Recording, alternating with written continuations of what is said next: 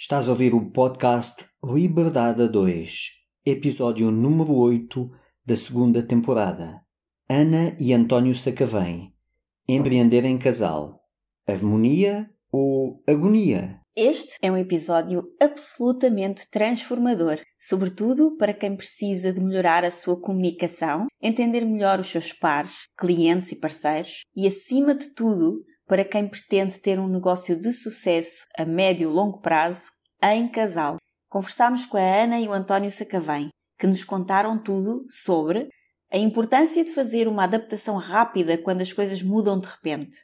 Porque modelos de trabalho híbridos entre presencial e online são uma tendência quer nas empresas, quer nas universidades e têm benefícios na aprendizagem, como aproveitar as tecnologias para tornar o mundo mais global e inclusivo? O fenómeno das novas plataformas de voz, a sua tendência de crescimento e como aproveitar esta onda para colocar a nossa voz no mundo.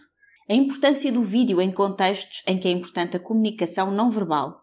E também como os conteúdos de voz privilegiam a essência em vez da forma e a importância da linguagem não verbal, mesmo em conteúdos de voz como o nosso estado emocional impacta a nossa voz, como perceber quando a tecnologia nos aprisiona em vez de nos libertar e como nos libertarmos disso sem prejudicar o negócio. Como deixar de ser refém das aparências e passar a viver com propósito. Como a nossa linguagem corporal impacta diretamente os nossos resultados. Porque não adianta seres ótimo naquilo que fazes se não souberes como passar a tua mensagem. Porque quando fazes as coisas apenas porque tens de fazer e não és feliz, isso pode comprometer os teus resultados e o teu sucesso. O que fazer para estar em sintonia com a tua verdade e como a tua verdade pode servir um bem maior? Porque é que fazes aquilo que fazes e como encontrar o equilíbrio entre o que precisa ser feito e aquilo que tu queres fazer? Como focar numa intenção para o teu dia através de perguntas poderosas? Como parar de esperar para descobrir o nosso propósito e começar a criá-lo agora.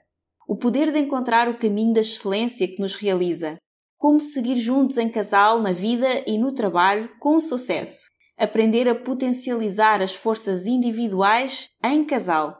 Conhecer as fraquezas de cada um e como obter resultados de excelência apesar delas e respeitando a personalidade de cada um como usar a linguagem verbal e não verbal, quer na comunicação interna, quer externa, através de posturas poderosas para resultados de alta performance. Como exponenciar o diferencial de cada um dos elementos do casal e parar de competir um com o outro para resultados ainda mais impactantes. Como se valorizarem através daquilo que vos une, dos vossos valores e de um propósito comum. A poderosa escolha entre a harmonia ou a agonia, a inversão de papéis e a consequente quebra de energia e de fluxo natural. Como podes aumentar a complementariedade entre o casal? O que o outro te está a mostrar que tu não consegues ver em ti e te pode estar a impedir de seguir para o teu próximo nível. Como evitar o sofrimento? Como encontrar o equilíbrio dinâmico na relação de casal e profissional? Como acabar com os conflitos internos e também na relação através de um alinhamento de valores? A importância de encontrar um conjunto de hábitos que te ajudem a centrar e a reconectar com os teus valores. Como alinhar os valores individuais com os do casal para simplificar a vida e ajudar na tomada de decisões.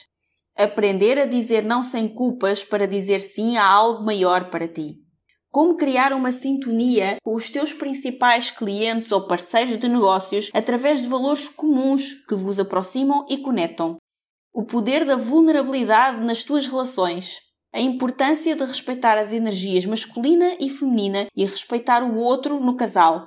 Como respeitar os momentos de atividade e reflexão de cada um, apostando na complementaridade. Aprender a olhar mais para os valores que vos unem do que para as diferenças que vos separam. Saber mais sobre quais os principais erros que os casais cometem ao desenvolver uma atividade em casal Descobrir o que pode arruinar mais do que o vosso projeto em casal, a vossa própria relação. Nota, isto é importantíssimo. O poder que está nas mãos da mulher ou na energia feminina do casal. Como criar metas alinhadas com os valores comuns para que possam trabalhar cada dia mais felizes e assim contribuir não só para o maior sucesso do vosso projeto, como também da relação do casal Como saber se o outro está a tentar sobrepor-se e a ser superior a ti através das suas expressões faciais? Como começar cada dia em família? Com harmonia, tranquilidade, foco, organização, produtividade, criatividade e emoções positivas que fazem com que o dia nos corra bem melhor e assim viver em estado de fluxo. A importância de trazer mais consciência à nossa comunicação. Como criar uma consciência que beneficia a todos através de ferramentas como Mastermind e outras para sair de um ambiente de competição negativa para um ambiente de competição interna e de cooperação com os outros. Como se tornar um líder carismático que agrega valor em torno de valores comuns, que é consciente e que gera união para uma maior sustentabilidade a médio e longo prazo e um maior valor económico ou financeiro como trazer conforto e segurança psicológica e emocional para dentro das equipas de trabalho. A importância de transformar o conflito em aproximação e em produtividade. Entender o que é a mentalidade da soma nula e porque é importante sair dessa armadilha do ego. Aprender o que é e para que serve o não positivo. E muito, muito mais. Este episódio está absolutamente imperdível. Fica connosco para ouvires e aprenderes sobre tudo isto que eu mencionei agora. Livre! Bem-vindo ao podcast Liberdade 2. O meu nome é Sónia Anjos. E o meu é António Ferreira. Somos apaixonados por desenvolvimento pessoal e empreendedorismo de negócios que geram liberdade. Somos movidos por grandes visões, ideias fora do comum, fazer diferente e quebrar paradigmas. Acreditamos que todas as pessoas merecem mais liberdade de tempo, financeira, geográfica e é para nós uma missão mostrar-te que também tu podes viver uma vida com mais liberdade, com mais felicidade e com mais satisfação do que até já imaginaste ser possível. Todas as semanas te trazemos um episódio com uma mensagem inspiradora para te ajudar a descobrir como desbloquear a tua liberdade. Também teremos semanas especiais com episódios em que trazemos pessoas excepcionais com histórias reais de liberdade. Pensa neste podcast como a tua dose de inspiração, recursos, estratégias e estruturas que te ajudam a criar a tua liberdade e vida de sonho. Muito obrigada por carregares no play hoje e por estares aqui connosco. Agora, vamos começar! Neste episódio conversamos com Ana e António Sacavém, um casal empreendedor que são partners da Leadership and Communication Academy.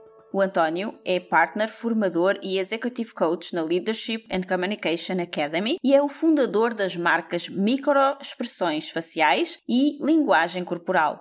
Ana Sacavém é partner, gestora de formação e coach na Leadership and Communication Academy ambos com uma carreira de liderança em grandes empresas e multinacionais. O António, com um mestrado em comportamento organizacional, seguido de um MBA e um doutoramento em gestão, veio de uma carreira de 10 anos no Grupo Sonai, onde dirigia o fitness e a hotelaria. A Ana, com uma pós-graduação em Gestão de Recursos Humanos e um Master em Gestão de Formação, uma carreira de 10 anos de implementação e plano de expansão do Homes Place em Portugal, seguida de uma carreira também com mais de 10 anos no marketing multinível.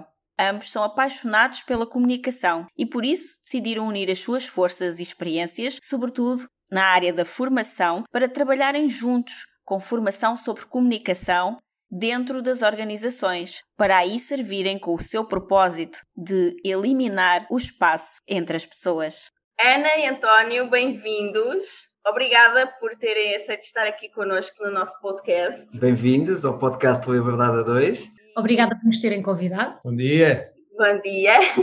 Em primeiro lugar, queremos agradecer-vos também, não só estarem aqui hoje a conversar connosco, mas porque foram logo desde o início do projeto um dos parceiros do projeto, que aceitou estar connosco desde o início e que inclusivamente ofereceram uma das vossas certificações, que uma das ouvintes do podcast que ganhou, que entretanto, devido a tudo o que aconteceu no mundo, ainda não recebeu. Está em stand-by? Está em stand-by, não é? Nós já lhe demos a alternativa dela poder fazer algum online, mas claro que não é, não é o, o que ela está em expectativa, portanto, claro. vamos ter que deixar em suspenso até existir nova oportunidade. Entretanto, vocês tiveram também que cancelar esses eventos, não é? Porque eram eventos presenciais, certo? Sim, nós neste momento, também devido à questão da pandemia, eh, não temos tido eventos presenciais, obviamente, só temos tido formação online, coaching online, aliás, porque é isso que neste momento também é, nos é permitido, permitido fazer. Mas uh, vamos, vamos procurar também convencê-la a vir fazer já o evento online, porque para nós em termos do livro, ou seja, do resultado final, ele é muito, é muito semelhante. É evidente que temos que ajustar os recursos, temos que ajustar os métodos pedagógicos, temos que ajustar uma série de coisas, mas o que interessa é o resultado final, que é acrescentar valor massivo para, para os nossos clientes e eles verem que, na realidade, levaram ali algo novo e contribuiu também para o seu processo de transformação pessoal e, e levarem mais ferramentas que sejam úteis tanto no dia a dia na área profissional como na área pessoal. Portanto, vamos tratar de influenciar, a não estar mais tempo à espera, porque quem espera desespera e há outra coisa, não vale a pena estar à espera. É importante que nós surfemos neste novo mundo e que nos adaptemos àquilo que, como estamos aqui agora também a fazer, e vocês têm sido um exemplo excelente disso, de, no fundo, como é que nos podemos adaptar e continuar a servir, contribuir, espalhar uh, o conhecimento e, e informação relevante para que as pessoas possam ter à sua disposição para fazer a diferença nas suas vidas, e, portanto, porque não também influenciá-la a vir fazer, não estarás à espera. Assim que, nós, assim que nos for possível, nós acreditamos que no final de março já nos será possível marcar as datas de, deste reconhecimento emocional online. Veremos, veremos. Online, online. Este ano não prevemos de todo fazer formação presencial ainda, mas vamos fazê-la para o público geral online, de alguns até ao final do ano, e portanto aí o valor é exatamente. Aliás, nós temos estado a fazer para as empresas essa mesma formação que a vossa ouvinte ganhou, temos estado a trabalhar ao, ao longo do último ano com as empresas, no reconhecimento emocional online. Portanto, só nos falta agora marcar uma data para o público geral. E é também uma questão de adaptação e de mudança de mentalidade, das pessoas se ajustarem a esta nova forma de fazer as coisas. É claro que a energia de estarmos presentes dentro de uma mesma sala, de haver contacto, às vezes até físico, não é, não é a mesma coisa, nós sabemos, mas eu, por exemplo, trabalho há mais de oito anos quase exclusivamente online. Nunca tive qualquer problema em termos de resultado, de ver resultados menores nos meus clientes por estarmos a fazer uma ação online comparado com quando fazia uma sessão presencial. E sessões presenciais também há, há cerca de. Eu fazia já muito poucas, mas até há cerca de um ano e meio atrás, quando ainda era possível, não é?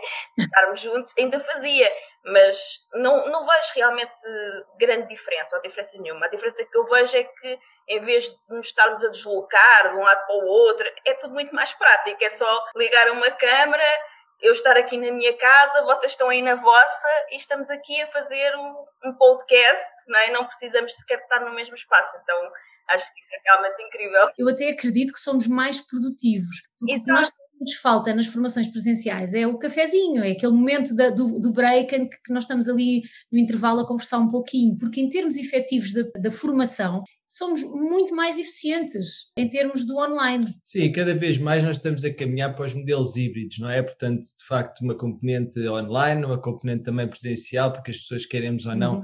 nós somos seres de relacionamento e, e, umas precisam mais do que outras, medida são mais extrovertidos, são mais introvertidos. De qualquer maneira, acho que cada vez mais caminhamos para modelos híbridos e é por aí que nós também vamos uhum. caminhar. Uhum. Aliás, se vocês virem nas melhores universidades do mundo, é aí que está a acontecer, ainda agora os americanos todos confinados com um modelo rotativo híbrido, nos ficou em casa uma semana, depois outros alunos estão lá. Eu estou a dar aulas na Universidade Europeia num modelo híbrido, a maioria das aulas, para além de todas as aulas estão a ser, enfim, gravados e todos os conteúdos estão a ser gravados também online para os alunos, quando quiserem, à hora que quiserem, poderem vê-los, revê-los. Portanto, tudo isto é uma nova forma, não é uma nova dinâmica, mas é uma dinâmica que agora com a pandemia se massificou e acreditamos muito neste modelo híbrido. Portanto, uhum. o facto de ter aqui uma componente presencial, uma, uma componente online, também é por aí que nós vamos eh, conduzir e já estamos a conduzir o nosso negócio, é essa a visão. E é curioso, não sei o que é também o que é que sentem convosco, nós damos muita formação empresarial, é, enfim, a esmagadora maioria do nosso negócio é, é dirigido a organizações e empresas cada vez mais nos pedem para dar muita formação uhum. à distância. Nós não temos, não temos parado, temos dado muita formação à distância e temos percebido desde o ano passado, desde março do ano passado, que de facto, quando as coisas são devidamente ajustadas, são bem planeadas uh, e dentro desta lógica do modelo híbrido, as coisas podem funcionar e até funcionar melhor, como vocês estavam a dizer, serem mais eficazes, serem mais, sermos mais produtivos e temos visto que as pessoas, nomeadamente das gerações mais novas, têm recebido muitíssimo bem a questão do, do, online e até preferem, na maioria das vezes, o online. Até porque as pessoas perguntavam, mas, mas vocês têm um modelo tão prático nas formações, é tão, tão prático pôr em prática os conhecimentos e trabalho e reflexão, e agora no online é exatamente igual. É preciso adaptar as metodologias e a pedagogia que já está inerente ao DNA do nosso trabalho. Exato, e é uma questão também de criatividade para perceber como é que podemos levar para o online aquela praticidade que tínhamos no modelo presencial, não é? E o António disse uma coisa muito interessante que eu não sabia. Eu sabia que havia os modelos eh, híbridos na universidade já, mas não sabia que estavam a gravar os conteúdos para os alunos poderem ver. E isso é incrível, porque, por exemplo, se um aluno vai ter um exame ou precisa de estudar e às vezes pensa, epá, agora dava-me jeito era ter aquela aula que o professor António deu daquela vez eu já não me lembro, isso aqui só no livro não está a dar. E ele poder ir lá e ver a aula outra vez, isso pode ser eh, fenomenal, né? Para, ele conseguir ter uma boa nota. Então acho isso incrível. Quem nos dera a nós, quando tiramos todos os quatro as nossas licenciaturas, ter acesso às aulas todas gravadas. Nem, nem me digas, nós tínhamos um mapa rotativo, tínhamos que gravar a aula e depois passar tudo a limpo. Demorava quatro horas a passar uma aula de uma hora e meia a limpo. Exatamente. Distribuir para todos, havia esta sequência. É, e é, isso é fantástico, aliás, eh, Sónia e António, vocês estão a ver esse potencial. Os alunos neste momento não só podem ver esses blocos digitais ao seu tempo e ao seu ritmo, como depois isso é complementado ou com uma aula live streaming, live, não é? ou, ou com uma aula presencial rotativa, ou seja, não tem os alunos todos em sala, uma semana estão uns, outra semana estão outros. Todo este modelo, naturalmente, é uma evolução enormíssima, tanto que tem exigido muito também dos professores, mas também dos alunos. Uhum. Mas como de geral, as coisas estão a caminhar, acreditamos nós, no bom sentido, e uma vez que as coisas se tornem cada vez mais profissionais, porque as aulas são gravadas, por exemplo, num determinado estúdio profissional, são gravadas sempre duas vezes, para retirar, aliás, como vocês uh, fazem também tão bem nas vossas edições e etc, preciso ter esses cuidados, mas com uma qualidade, com um investimento na qualidade, as coisas não há dúvida nenhuma que podem caminhar no bom sentido, e já estamos aí para um patamar seguinte, e reparem, Vamos imaginar os nossos filhos querem estudar para uma universidade no estrangeiro. Reparem que parte dessa, do, do, do, estudo que eles vão desenvolver, não é? Dos conteúdos que eles vão aprender, uma parte pode ser feita à distância. Aliás, neste período pandémico, sido, é, é, isso que tem acontecido. E, portanto, também, até ao nível da contratação de pessoas, nós neste, cada, cada vez mais somos globais, mas mesmo globais, porque Há empresas que estão a trabalhar totalmente à distância e podem estar a trabalhar com uma pessoa, com um colaborador que é chinês, com outro que é neozelandês,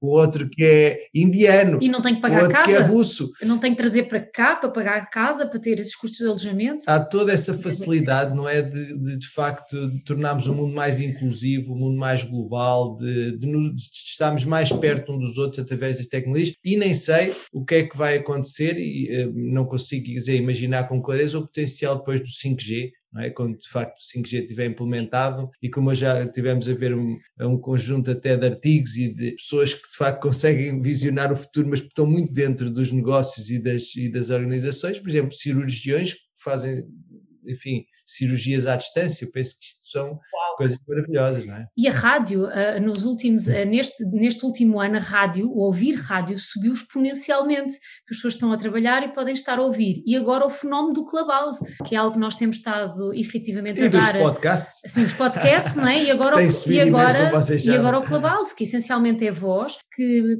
podemos estar a assistir a salas com conteúdos interessantíssimos, podemos moderar salas, é um trabalho que temos vindo também já a fazer, com alguma regularidade, a moderação de salas para várias temáticas, mas ao mesmo tempo podemos estar numa sala, por exemplo, eu estou a fazer as aulas uh, de uma professora da Harvard, do curso que ela dá em Harvard aos executivos, e ela está a dar uma vez por semana uh, no Clubhouse, portanto, e podemos levantar a mão e fazer perguntas. Uh, e, portanto, é outro fenómeno que a internet e esta velocidade, esta inovação vai-nos trazer. No Clubhouse, em questão de três semanas, já se nota uma diferença tecnológica, por exemplo, no som, na voz.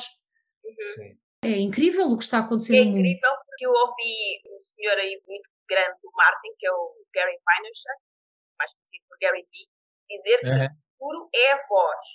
Quando estava tudo aí para o vídeo, e o vídeo continua a ser importante, é? E aliás, nós agora estamos aqui a ver-nos uns aos outros, mas depois as pessoas vão ouvir isto num podcast que é só voz. Portanto, não vai ter vídeo. E há muitas pessoas que nos perguntam, mas porquê que vocês não gravam em vídeo? Porquê que vocês não colocam no YouTube? E nós, não, nós só queremos voz.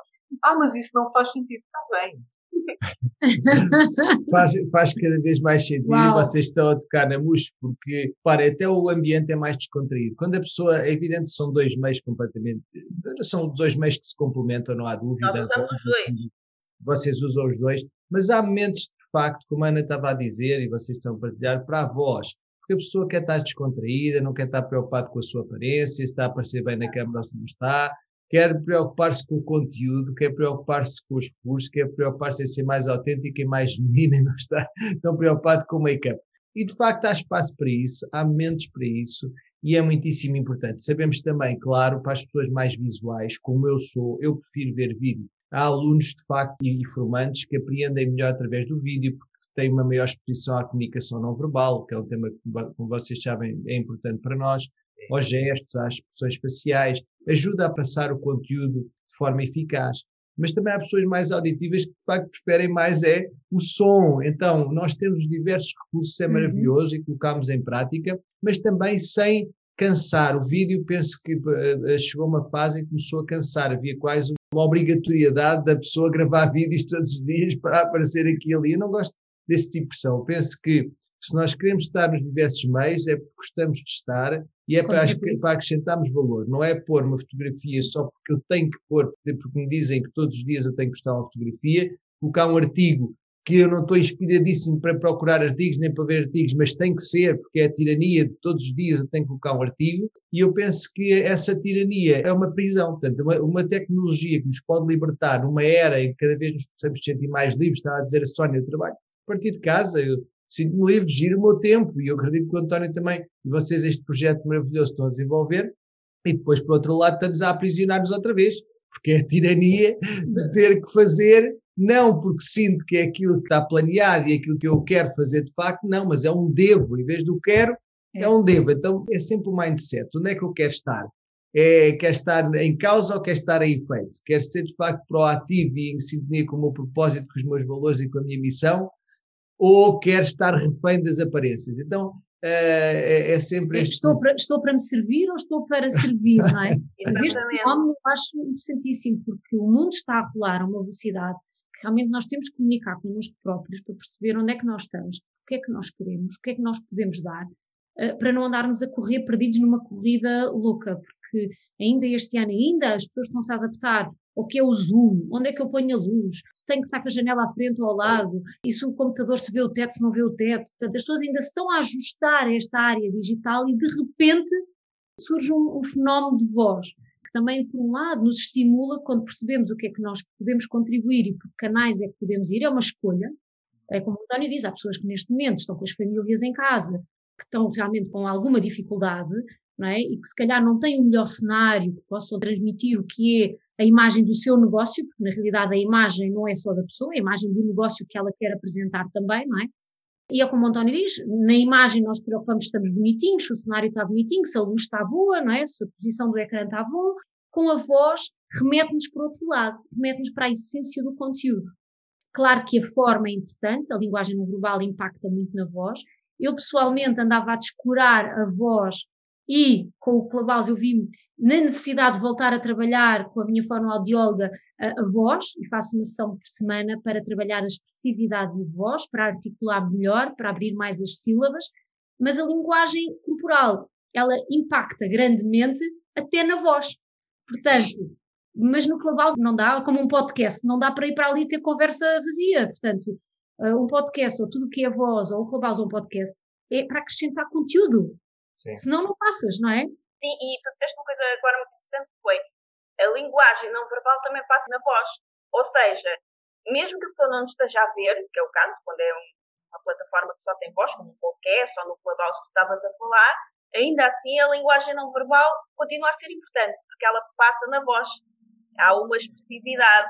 Ela é muito importante mesmo. E até, aliás, deixa-me acrescentar, Sónia, que ela é importante ao ponto quando nós alteramos a nossa linguagem corporal durante algum tempo, as nossas emoções também se alteram. Não só as nossas emoções uhum. que vão uhum. impactar na linguagem corporal. E quando eu digo linguagem corporal, prefiro dizer comunicação não verbal, porque já integra também a voz, a mudança da velocidade da voz, do volume da voz, do tom da voz. Tudo isso é impactado pelas nossas emoções. Mas também quando nós alteramos os nossos comportamentos, a nossa linguagem corporal, ela vai ter um impacto nas nossas emoções emoções. Isso transmite-se uhum. também através da voz. Por isso, se eu estar aqui, nós estamos aqui agora sentados, mas ativos, chegados para a frente, a olhar para vocês, a procurar estar de facto em sintonia, o nosso corpo segue, uhum. e isto vai criar todo um estado que nos permite tirar mais e melhor de nós. Também o contrário, é se nos estivéssemos aqui deitados, ou se estivéssemos a ficar assim mais mortiços, olhar para baixo. olhar para baixo, a nossa voz também naturalmente que ia revelar como é que nós estávamos, no fundo, o nosso comportamento e a nossa linguagem corporal. Então, de facto, os diversos recursos de comunicação estão ligados e impactam nas nossas emoções e no nosso estado emocional. E depois vocês vejam que, nesse estudo até da Amy Kay dos seus colegas da Universidade de Harvard, já de 2010, ela dizia que teve um impacto ao nível das entrevistas, ou seja, os candidatos que tinham feito posturas poderosas durante dois minutos antes das entrevistas de trabalho,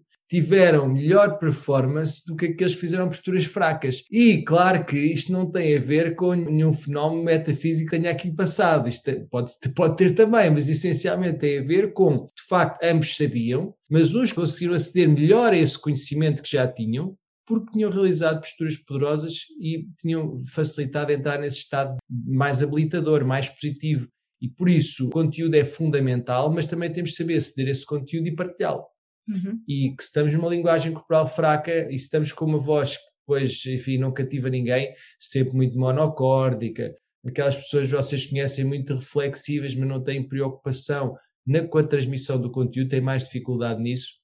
Pois claro que os podcasts, pois claro que o Clubhouse, etc., vem agora trazer essa nova dimensão. Se as pessoas querem ser cativantes, se querem de facto dar melhor de si, também têm que ter cuidado com a sua postura, com a sua linguagem corporal, têm que ter cuidado com a forma como cuidam também, obviamente, do conteúdo, mas não só o conteúdo, a forma como transmitir o conteúdo. As sílabas, o ênfase, onde é que eu quero pôr o foco na eu penso que cada que vez mais é, no futuro, Ana, é tão importante para um bom docente, para um bom formador, para um bom coach, um bom mentor, etc. E as pessoas, na generalidade, no mundo das organizações e dos negócios, é cada vez mais importante que haja o conteúdo e que haja uma partilha eficaz desse conteúdo, porque passámos por uma fase em que o conteúdo era a única coisa que interessava, depois uma fase mais recente em que o conteúdo já não era tão importante, era preciso aparecer com um vídeo, dizer alguma coisa, mesmo que fosse um chavão, mesmo que fosse algo que, que fosse, enfim, eh, praticamente despido. De... É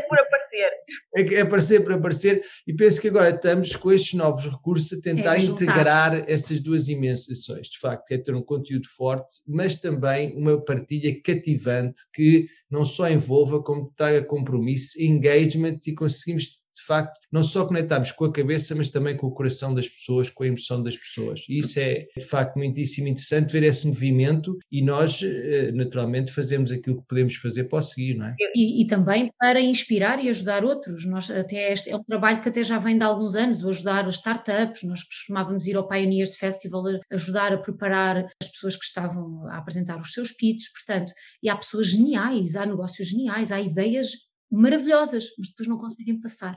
Exatamente. Não chega. Eu trabalho muito com, com pessoas assim, eu trabalho muito com terapeutas, com coaches também, que têm essa dificuldade. Eu própria senti muito essa dificuldade, que é, as pessoas até sabem, são geniais naquilo que fazem, sabem muito bem fazer aquilo que fazem, não é? Mas não sabem passar a mensagem. Então, é assim, eu posso ser o melhor, seja lá o que for, do mundo mas do outro lado as pessoas não conseguem entender isso, não conseguem ver que eu sou a melhor do mundo. Entretanto, vem uma outra pessoa que começou a fazer aquilo ontem e é só mais ou menos naquilo que faz, e essa pessoa sabe comunicar, sabe passar a mensagem daquilo que faz, e rapidamente ela tem muito mais clientes do que eu, mesmo que eu tenha anos de experiência e seja realmente muito melhor e muito efetiva naquilo que eu faço, muito mais do que essa pessoa. Só que quem passa à frente é aquele que consegue comunicar melhor a mensagem. Então é realmente a junção, é realmente nós tirarmos o partido do melhor, que é ter um bom conteúdo e trabalhar para conseguir servir esse conteúdo aos outros. Não é por mim, ah, porque eu, eu sou assim. Não, se eu tenho conteúdo, se eu tenho um conteúdo, se eu sou bom nisto, sou convidada a partilhar, a partilha. Hoje em dia, gente, nós passamos pela Terra, passamos por cá de um modo muito leve, é o que é que nós deixamos, não é?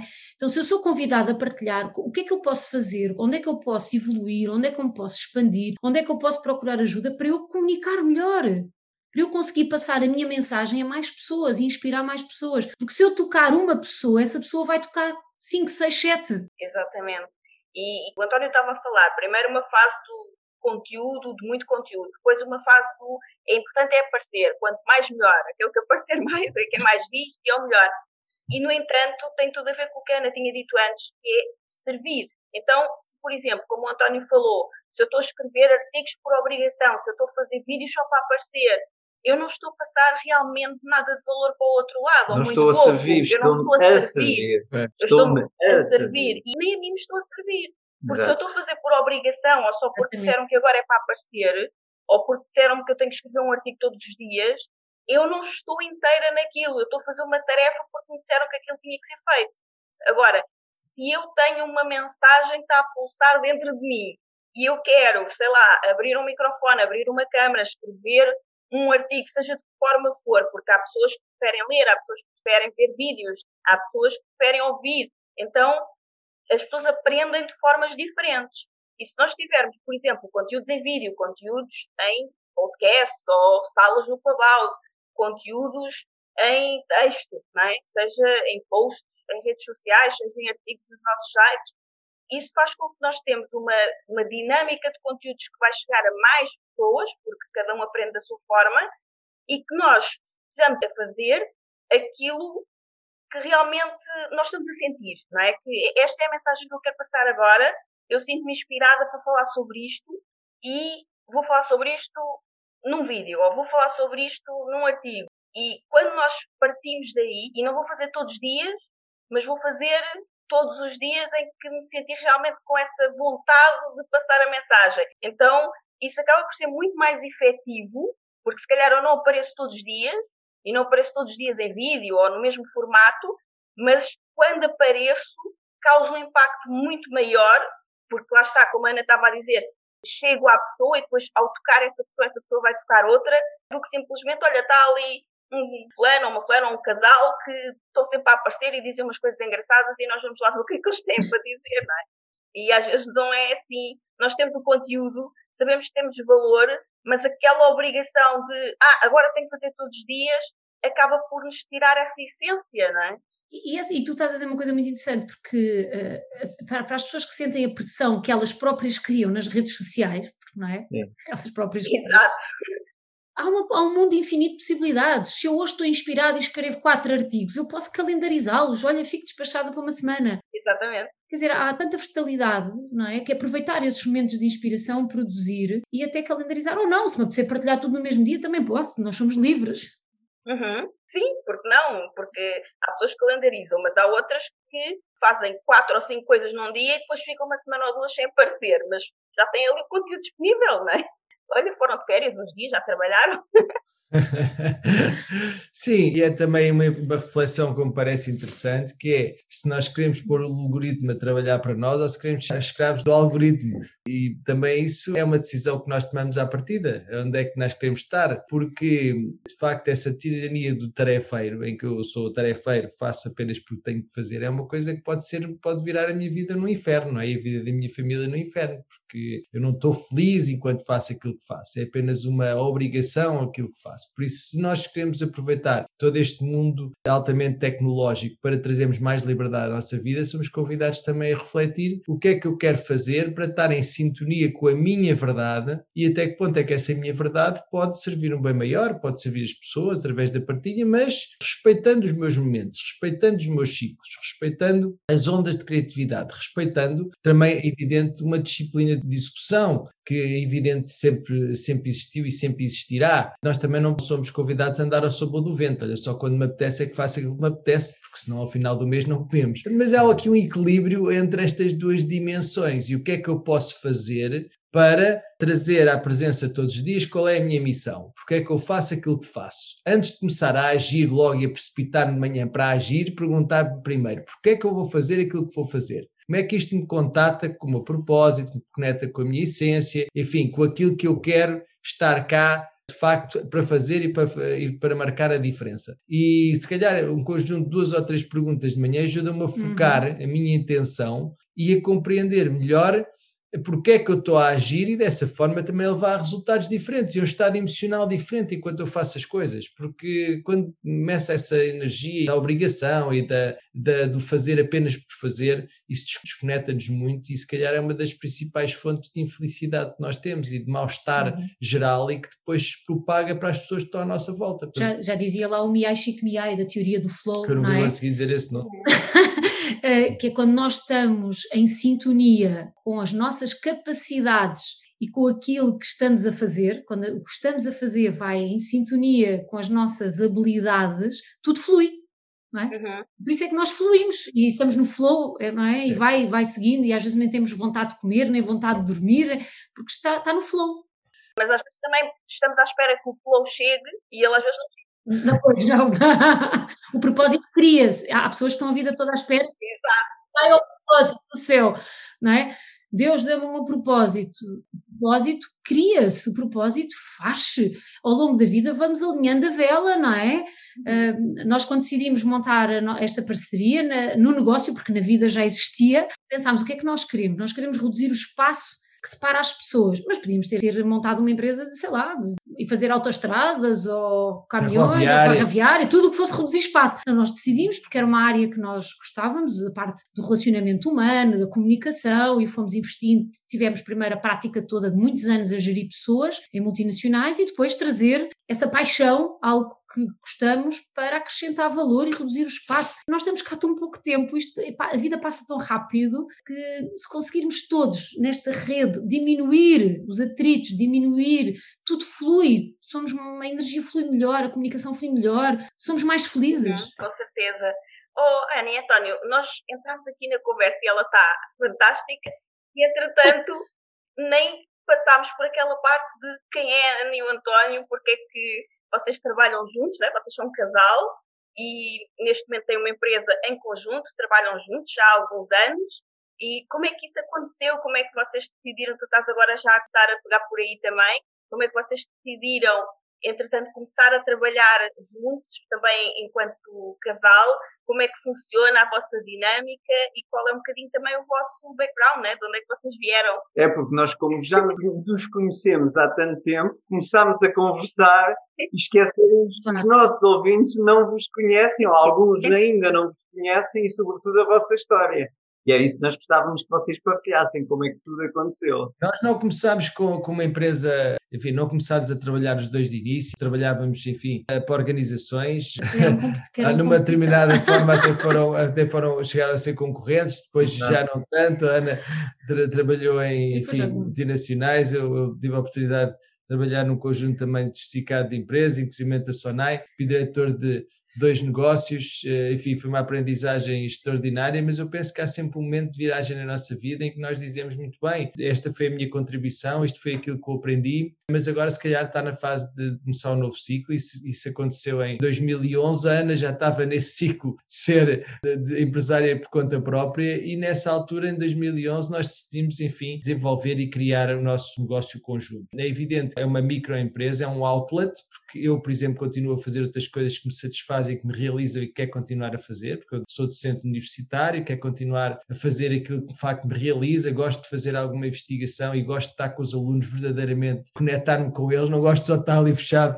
a investigar, não, eu gosto de partilhar eh, informação e de me conectar com eles, meus alunos são importantíssimos, mas temos este outlet, se assim quisermos chamar, que é o nosso veículo para estar nas organizações, para continuarmos a transmitir alguma da nossa experiência, continuar a aprender também com as empresas e com os empresários, e podemos continuar a facilitar a formação, coaching, etc. Portanto, da minha parte, e Ana seguramente já vai falar sobre ela a vosso pedido, eu neste momento encontro-me a fazer precisamente aquilo que eu sei que quer fazer o resto da vida, que é dar aulas numa universidade e dar formação e, e coaching e, e, mentoring, portanto, nas organizações. É isso que me realiza, é isso que me satisfaz. Em áreas que uh, eu sei que posso dar uma contribuição relevante, mas eh, isto é sempre aquela coisa, não é? É, é partilhar aquilo que aprendemos e que entretanto viemos a aprender, portanto é uma never ending story, mas eu não vejo centro, centro universitário sem, sem estar também nas empresas e nas organizações, porque penso que cada vez mais é preciso essa ligação entre a teoria e a prática. E nós só conseguimos continuar, desculpem a expressão, em jogo se continuarmos de facto perto das organizações, onde estão os desafios, onde estão as tendências e também trazer tudo aquilo que tem sido explorado na investigação ao serviço. Muitas vezes os empresários dizem, então, como é que vamos motivar? Eu disse, mas teorias de motivação é que você já viu? Ah, teoria, quer dizer, teorias como? Nós sabemos, não, é importante trazer, por exemplo, a teoria dos dois fatores do Herzberg é maravilhosa, continua a ser bastante atual, a par de outras, às vezes esquecemos dela. A teoria das necessidades humanas é muitíssimo importante no plano individual, às vezes esquecemos delas. Então, juntar esta teoria à prática é muito importante e para isso eu considero uhum. que a excelência eu consigo retirar mais e melhor de mim, manifestar a minha excelência e estar no caminho da excelência, estando nesses dois mundos e tentando equilibrá-los e fundi-los e integrá-los o melhor que sei que entretanto vier a aprender. Sabem quando nós começámos, ambos vínhamos de uma experiência muito de liderança, não é? O António estava na Sonai, na altura, dirigia a parte do fitness e da hotelaria, trabalhava diretamente com a engenharia Belmir, portanto, vinha do mestrado de comportamento racional, do MBA, depois foi fazer o doutoramento em gestão, e eu vinha de uma carreira de 10 anos de implementação do Homes Place em Portugal, do plano de expansão todo, tinha depois feito uma pós-graduação em gestão de recursos humanos, depois acabei por fazer em master também de gestão de formação e, portanto, fomos buscar esse know-how. Eu, entretanto, também já tinha saído para trabalhar com o marketing multinível e quando decidimos os dois abraçar, pensámos onde é que estão as nossas forças? Tudo o que é o plano de desenvolvimento de recursos humanos, entender as pessoas dentro das organizações, foram muitos anos a liderar equipas muito grandes e a parte da comunicação já lá estava, não é? Eu lembro-me de em 98 ir para a Inglaterra ter formação de PNL em vendas para depois vir dar cá na organização. Portanto, estes processos de coaching, em 98 nós já fazíamos com o Nick Jarvis, eu lembro perfeitamente uhum. da visão, identidade, portanto, isto em 98 era a nossa base, não é? Já era muito forte por me terem proporcionado isso nessa vivência e o António igual. E, portanto, nós decidimos unir e a comunicação era um tema que nos apaixonava e vamos os dois. Foi tudo fácil? Não foi. Tivemos que aprender a trabalhar os dois. Uhum com muita cabeçada, às vezes muitas discussões, até cada um encontrar o seu caminho. O que é que é importante também para nós? Cada um tem as suas, os seus capos, não é? O António está na faculdade, eu abraço outros projetos também que gosto, uh, também estou a desenvolver uma coisa para as mulheres na área dos casamentos, e portanto são coisas que me dão gozo e que nós nos convidamos um ao outro a ir explorando porque é algo que é pessoal, e aliás, o casamento é isto: o casamento são duas entidades que caminham juntas, mas cada uma do seu lado da estrada. É? Quando nós começamos a passar para o outro lado da estrada, não funciona não é? Porque cada um tem o seu lado da estrada, convém é caminharmos ao mesmo ritmo na vida e na relação. E portanto, foi assim que nós nos fomos sempre desafiando. Por isso é que uma das coisas que foi surgindo ao longo destes últimos anos, que nos dá imenso gozo, nós trabalhávamos muito também em coaching executivo e de repente surgiram-nos imensos casais do qual nós fazemos coaching e também outros com mentoria, portanto, que é uma coisa completamente diferente do que é coaching e o que é mentoria, casais para casais. É muito interessante. Sabem que eu, quando fazem essa pergunta, bom, agora é a fase de vocês se apresentarem. Para mim é terrível. Detesto, detesto, detesto, detesto. Se pudesse, é assim, olha, ao LinkedIn, eu Vou já, eu já tive a preocupação de pôr lá tudo para o currículo. É uma parte que é absolutamente normal e que nestas coisas é, mas de facto é uma coisa que para mim cada vez faz menos sentido falar sobre o passado, falar sobre um percurso, porque o que me interessa cada vez mais é, é, o momento presente. Se as pessoas querem saber o percurso, as pessoas vão lá, tudo bem, está lá cristalizado, mas eu olho para trás e vejo assim, tudo bem, eu sou fruto de tudo aquilo que construí, mas o que me interessa verdadeiramente agora é aquilo que eu vou fazer no futuro e aquilo que eu posso fazer agora nessa contribuição. Então, também quando começo a dizer às pessoas, olha, fiz o MBA e tenho o doutoramento, até há pessoas que se afastam, não é? E dizem assim, caramba, mas estou aqui, parece que estou a falar com alguém. Não é, quer dizer, não, não é isso que se pretende. Eu, por isso, esta questão das apresentações, e nós trabalhamos muito isso com os nossos, com os executivos que trabalhamos e tudo, é às vezes uma ou duas ou três frases que ajudam a criar conexão, porque às vezes quando vamos com as nossas uh, patentes todas, desculpem a expressão, e quando vamos com estes só todos, só nos afasta das outras pessoas, porque nos torna, parece ser supersónicos, quando na realidade isso não é verdade. Olha. Somos iguais uns aos outros, com valências diferentes, com um determinado percurso todos os percursos são, são riquíssimos. São todos, todas as pessoas são importantes, todas. Aliás, eu vinha ontem, ontem estava a conversar com uma amiga sobre isso. Há profissões que estão a passar mais dificuldades e às vezes nós dizemos, mas porquê é que essas profissões, porquê é que as pessoas às vezes não podiam ter outras escolhas? A minha filha no outro dia perguntava, mas quem é que quer trabalhar para, por exemplo, montar, uma, montar paredes ou fazer. Porque todas as pessoas são essenciais. Todas. Se não existisse claro. quem varresse as nossas ruas, olha a porcaria onde nós vivíamos. Olha, olha a uhum. falta que nós sentimos quando há alguém que não vem despejar os contentores do lixo à nossa porta. Olha que papel, eu não sei, essas pessoas às vezes que lá trabalham têm noção da importância do papel que elas têm Sim. no mundo. Porque, na realidade, as pessoas são precisas em todo, todas as profissões desde que estejam felizes e que se sintam felizes e que sintam o propósito estão a fazer. Exatamente, e nós sentimos faltas delas, quando elas desaparecem, nós sentimos uma falta delas, não é? Sem Logo, é, é, dúvida. Então, quando vamos despejar o lixo e percebemos tudo que cheio, está, não é? está tudo cheio, é uma sensação muito desagradável. Qual de vocês é canalizador, não é? Ah, exatamente. Sim. Sabem que nós estávamos a falar sobre sobre isso. Exato. E isso é, a complementaridade é muito importante. E eu penso que também este, no, no, enfim, tanto na vida como nos negócios, mas esta parceria, nossa parceria, como a vossa também, é uma parceria na vida e nos negócios. Eu penso que as coisas se complementam e evoluem. E, na realidade, cada vez mais aquilo que eu sinto é que as nossas atividades estão cada vez mais a clarificar-se. O que é que é meu, porque é de facto meu e porque eu posso dar uma contribuição diferenciada, é o que é da Ana. A Ana é muito mais forte do que eu no networking, gosta muitíssimo mais de criar networking. É a pessoa dos relacionamentos, é a pessoa de falar com, todos e, com todas as pessoas e mais algumas. Eu não, de facto, eu sou uma pessoa mais introvertida, sou mais reflexivo, gosto de investigar, gosto de estudar, gosto às vezes de estar no meu canto a procurar criar algo novo para depois vir a partilhar. Portanto, as pessoas dizem, não, mas não é António, não é, não é possível ser introvertida, és extrovertida, então tu ensinas a comunicar, estás a comunicar tão bem, se não é possível. Eu disse, não, isso foi um preço que eu tive de pagar. Foi a primeira vez que há 20 anos atrás, agora é 21, dei uma formação preparei aquilo ao milímetro, eu sabia cada frase que ia dizer porque tinha medo de falhar, e ainda assim estava com a boca seca e ainda assim tem várias brancas. Não, eu não sou uma pessoa de facto extrovertida por natureza, sou mais introvertido que extrovertido uhum. e a comunicar bem foi um preço que eu tive que pagar de evolução, mas ainda assim eu preciso do meu espaço, eu preciso de ter o meu dia muitíssimo organizado, porque é assim que eu gosto de estar. Minha secretária tem que estar limpa, aprecia a ordem, aprecia a beleza, aprecio de facto esses momentos de reflexão, mas não apenas para estar ali a divagar, mas não, para depois produzir algo muitíssimo que eu considero que pode ser relevante para acrescentar o valor. Nós somos muito diferentes. Ana não, a Ana vai logo para a ação. Não, calma, antes de ir para a ação, gosto de refletir de facto sobre os diversos cenários e a partir daí avançar. O António começa a fazer um estudo, por exemplo, o estudo, ele tem um estudo fabuloso sobre a liderança e Estás sobre a, a comunicação. É maravilhoso. Estudo, e como eu Aliás, participo... não é meu, geralmente estas coisas é de um conjunto de pessoas pessoas, Sim, todos os colegas exatamente. que nos juntamos. Mas eu tive o privilégio de acompanhar o processo todo, não é? De todas as fases, que a comunicação que o líder deve ter que impacta ou que tem mais sucesso no impacto do humor e da performance das equipas. Então, quando o António começa a fazer um estudo com colegas, eu já estou, como é que vamos trazer isso para a prática? Porque o mundo tem que saber que estes estudos maravilhosos existem e como é que nós vamos incorporar isto nos modelos de liderança, nas formações de liderança, na, colocar as pessoas a pensar. Portanto, o António falou há pouco da Cuddy e das posturas poderosas. Isto é algo que nós fazemos na nossa vida, sempre os nossos filhos. Nossos filhos são atletas de competição, portanto, isto faz parte do DNA deles desde que nasceram. Posturas poderosas, sempre. Linguagem interna, sempre. Conflito interno, sempre uma linguagem, uma clarificação. Portanto, é trazer para a prática e podermos passar isso para as empresas. Então, é um percurso que nós tivemos que aprender, não foi fácil, demos muitas turras um no outro até cada um encontrar o seu caminho, o seu espaço e como é que nós conseguimos juntos exponenciarmos e não andar a competir um com o outro. Houve fases no, no início em que nós competíamos um com o outro, ou então depois às tantas éramos chefes um do outro. Já fizeste isto, já fizeste aquilo, não é? Foi preciso o tempo e a maturidade para que isto dê certo, porque nós chegámos a equacionar uma fase da vida, mas vamos continuar com isto ou não?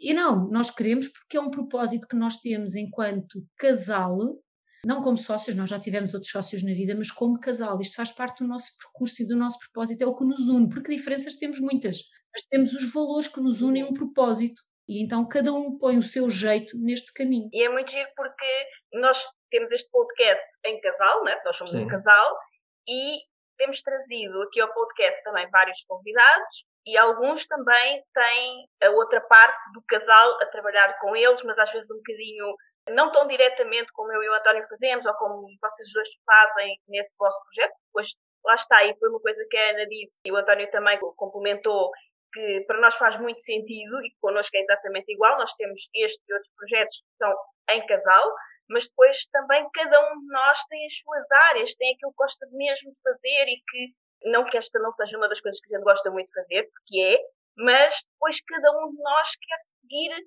uma coisa que é só que é individual. E quando nós estamos bem nessa parte também, não é? Quando o António vai fazer as investigações dele, quando a, Ana vai, se calhar, conectar-se com outras pessoas, porque, ou fazer algo mais prático, ou trabalhar com casais, fazer uma formação, se calhar, para, para mulheres sobre casais, sobre relacionamento, não sei se é isso que estás a fazer agora.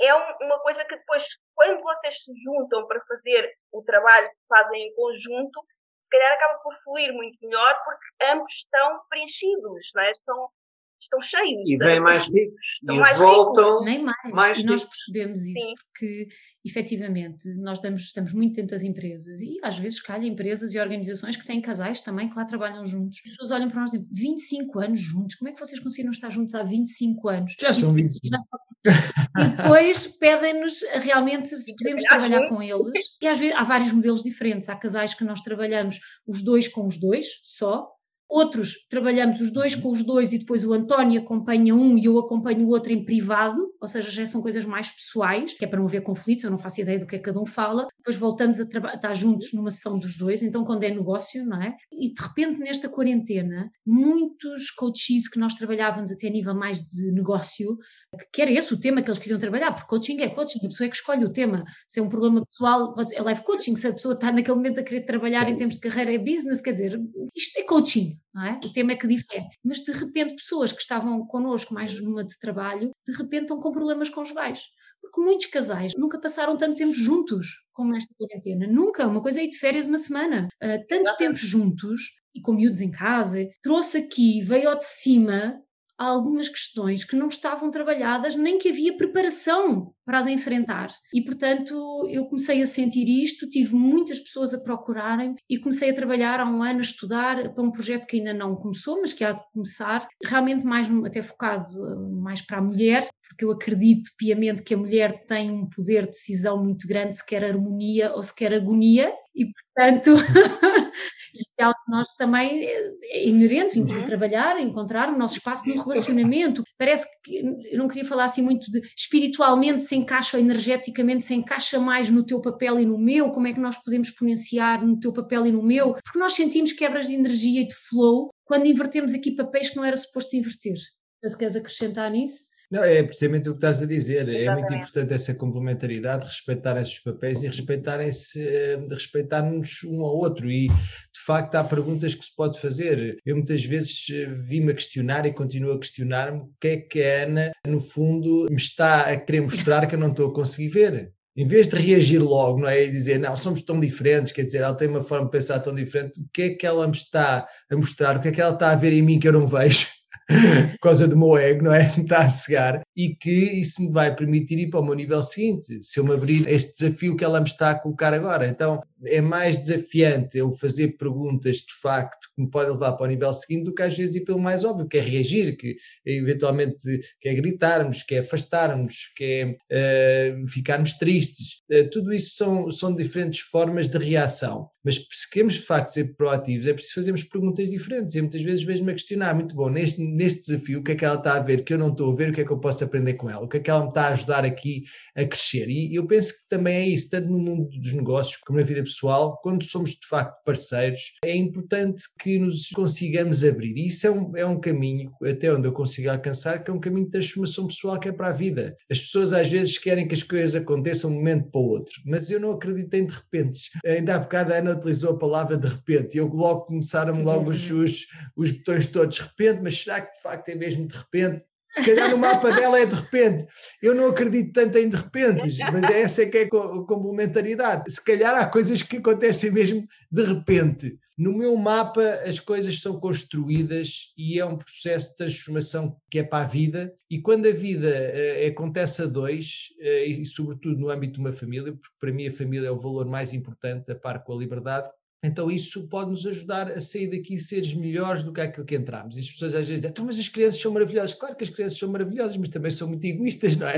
não estão preocupadas se o papai e a mamãe estão a dormir para chamarem a quinta ou a sexta vez naquela noite. Eh, então, nós nascemos de facto maravilhosos, mas egoístazinhos. E aqui a nossa oportunidade é de nos transformarmos neste processo. E as pessoas às vezes querem que isto seja tudo pela positiva, mas às vezes não pode ser pela positiva, às vezes é mesmo pela dor e é pelo sacrifício. Não queremos que seja assim, queremos ser proativos, mas não aprendemos só com o prazer. E um casamento dá trabalho, com, um casamento trabalha-se. Com coisas que nos doem, não é? Exatamente. Eh, desculpa só dizer, acrescentar esta diferença entre a dor e o sofrimento. A dor é inevitável. O sofrimento, esse já é alternativo. É quando ele recusa não querer aprender o que aquela dor está eventualmente a querer mostrar. É isso mesmo. Nós costumamos dizer muitas vezes que empreender é quase só por si o custo de desenvolvimento pessoal mais intensivo que existe.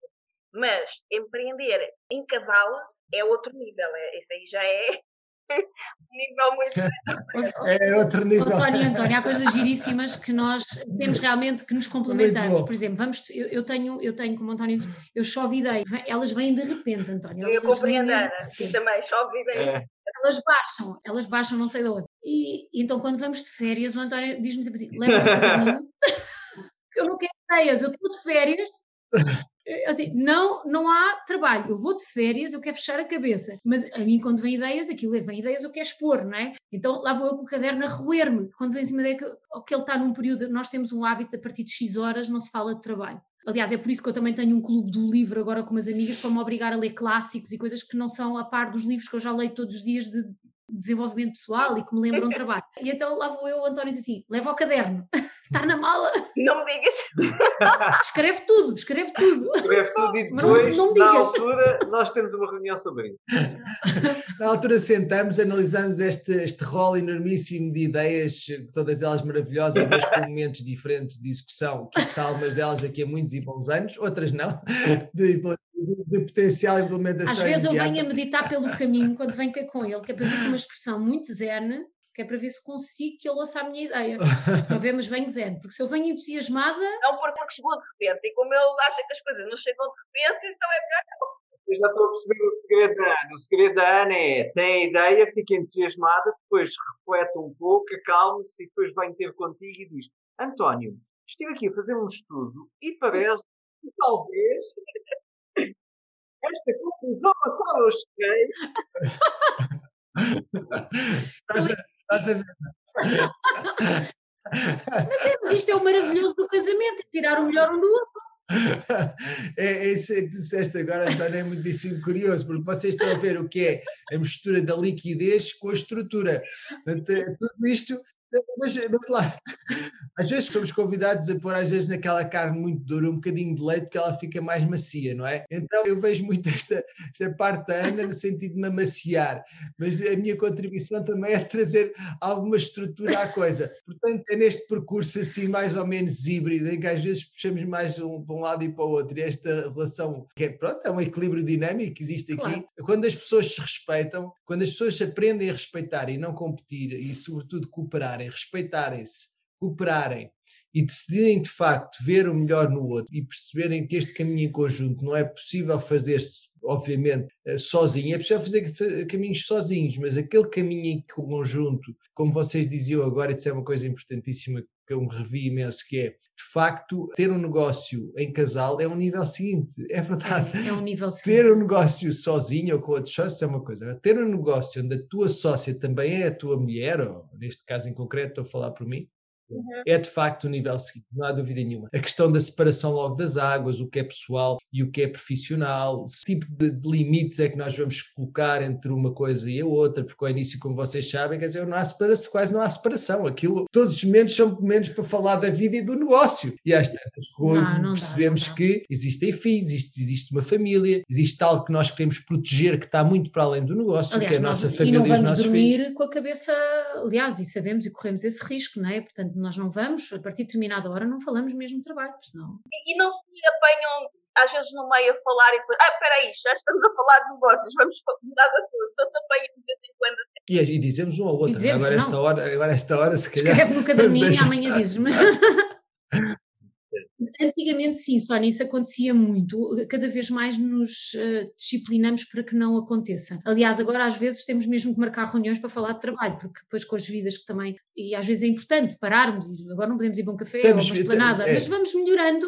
Estamos, estamos muito vigilantes. E outra é. coisa que às tantas foi decidido na nossa cabeça é que o negócio está atrás da família. Isto significa que, se nós tivermos que deixar o negócio em última instância a favor da família, essa decisão é tomada na hora. Não, não há aqui sequer que pensar. Ou seja, nós abdicamos do negócio pela família. Eh, como praticamente tudo, porque a família é a base. Então, quando as coisas. Nós gostamos muito daquele modelo, eu gosto muito dos níveis neurológicos, não é? A questão da missão, a questão depois da, dos valores, das competências e dos comportamentos e daquela parte de como é que isso tem impacto na nossa vida do dia a dia, não é? Se nós tivermos as coisas alinhadas e claras na nossa cabeça, as decisões são mais simples de tomar são mais óbvias e isso traz mais clareza para a nossa vida. Quando ainda estamos numa fase em que nós dizemos a família vem em primeiro lugar, mas na realidade o que está a vir é o negócio, então nós sentimos, eventualmente, eu falo por mim, houve uma fase da minha vida em que uhum, estava a acontecer-me, sentia um conflito interno. Porque na realidade eu sabia que o meu valor principal era a família, mas estava a trocar. Eh, dizia uma coisa, mas punha o trabalho sempre à frente e andava numa altura, já no final na Sonai, andava a dar nozinhos nos lençóis dos meus filhos à noite porque saía antes deles acordarem, chegava depois deles estarem já a dormir. E era uma forma deles saberem que eu lá estava. E houve alguém, de facto, que me confrontou com uma pergunta que é: Mas tu estás a viver para o trabalho ou a trabalhar para viver? E depois, tu, qual é que é a tua prioridade? É o sucesso ou é a felicidade? E depois, se tiveste filhos, na realidade, porque é que estás a perder tanto tempo com coisas que não são aquilo que é o essencial. E é curioso que, a partir deste momento, a vida começou a mudar. Saí seis meses depois da Sonai, saí muito bem, tenho lá muitos amigos, mas era já a altura para eu me tornar mais alinhado, mais congruente entre aquilo que eram os meus objetivos e os meus valores e aquilo que eu estava, na realidade, a fazer à minha vida. E neste momento não há nada que pague isso é uma descoberta minha dentro do meu mapa, não há nada que pague. Nós estamos em sintonia com a nossa verdade, estamos em sintonia uhum. com aquilo que são os nossos valores. E eu penso que isto é uma procura constante, cada vez mais alinhamento, mais alinhamento. E pagamos rapidamente, mais uma vez eu dizer a primeira pessoa, pago muito rapidamente quando me afasto de determinado tipo de hábitos que eu sei que são hábitos que eu preciso. Eu preciso de acordar e ter determinados hábitos matinais. No, neste momento não faço por obrigação, eu preciso destes hábitos para me organizar. Preciso treinar de manhã, preciso tomar o meu banhinho de água fria porque gosto e porque me ativa, preciso fazer as minhas orações porque as faço. Eu preciso de um conjunto de hábitos que me organizam e que me ajudam a centrar e a recordar e a entrar em contato e conectar-me com os meus valores. Isso traz de facto muito equilíbrio para a nossa vida, tanto pessoal como profissional. E agora aproveitando isto que estás a dizer, até nisto foi uma das coisas que a quarentena desde o ano passado nos ajudou imenso foi o respeitar os espaços de cada um. É muito importante para nós isso. O António tem estes rituais de manhã e quando ele está a fazer isto, epá, a casa pode estar a cair e é, é dar-lhe o tempo para fazer isto, porque é o que ele precisa para estar equilibrado durante o dia. Eu quando sou eu a ir andar a pé, é a minha altura, eles já sabem, lá vou eu com o podcast no ouvido e vou andar ou vou fazer jogging e, e sigo, é o momento de cada um. E nós organizamos muito bem, eu faço um hoje o almoço para os miúdos, outro faz outro, organizamos muito bem neste flow. E depois como é que esses valores, isso é um trabalho também que nos pedem muito para fazer, como é que esses valores de ambos os elementos de casal casal, se quiserem chamar, ou, ou dos sócios, depende da lógica, como é que eles se integram e como é que eles se alinham e como é que eles estão em sintonia, porque o respeito vem de facto também um bocadinho daí, que é da consciência de quais é que são os valores e como é que eles se alinham e se harmonizam entre si. A partir do momento em que nós chegámos à conclusão que a família de facto era um dos valores mais importantes que nós tínhamos e começámos a sentir isso verdadeiramente, a nossa vida simplificou-se imenso, as decisões simplificaram-se imenso e com bem-estar, porque nós estávamos com felicidade, com felicidade. Porque sabíamos que estávamos a decidir em comunhão com os valores que são nossos. Já não são os valores da Ana ou os valores do António. Há valores que são superiores a nós dois, que são nossos e que fazemos pela nossa família não só pela nossa família, porque há uma comunidade a cuidar, há, enfim, pessoas, há clientes nossos a cuidar, mas eh, obviamente que a família vem em primeiro lugar e neste momento, quando as ações são nesse sentido, as coisas tornam-se eh, muitíssimo mais simples e evidentes. E depois começámos a dizer não a algumas coisas uh, que há, há uns anos atrás nos chocou, assim, não, eu não vou fazer mais isto, ah, mas o negócio é bom, mas eu não vou fazer mais isto, porque me vai tirar isto, isto e isto. E foi até quando surgiu o projeto do livro, do Aprenda a Dizer Não Sem Culpas, para dizer não, para dizer sim a algo maior. E sabem o que é que é maravilhoso? É que o universo encarrega-se de quando nós estamos felizes de virem até nós projetos e negócios que se encaixam perfeitamente na harmonia daquilo que nós queremos que nós precisamos, nem, bem, às vezes o universo dá-nos aquilo que nós precisamos e não necessariamente aquilo que nós queremos, mas que se encaixa projetos giríssimos que nós não tínhamos dado abertura para eles acontecerem se não tivéssemos dito não a muita coisa. Que na altura sentíamos, tínhamos que dizer não. Sentíamos, vocês não, não era lógico, acontecem que há projetos que por vezes vêm ter com vocês, mas também há um teste. Há uns que são uma oportunidade, há outros que são um teste. E nós perguntamos muito, olha, este projeto, nós temos aqui valor para acrescentar nisto? Nós podemos fazer a diferença nisto? Podemos servir verdadeiramente? Ou é apenas uma coisa que vem ter connosco, mas já não está alinhada com os nossos valores? Nós já nos sentimos felizes a fazer isso. Então, para, para nós, liberdade é a liberdade para dizer não àquilo que é acessório e que está desalinhado com os nossos valores e os valores da nossa empresa, para dizermos sim àquilo que é essencial. E é curioso que Estegana dizia eu também sinto assim. Os projetos começam a vir e mais em sintonia com os nossos valores e com aquilo que queremos, o remover o espaço entre as pessoas, projetos de empresas que têm valores até semelhantes. E porquê? Porque nós não nos coibimos nesta fase de comunicar.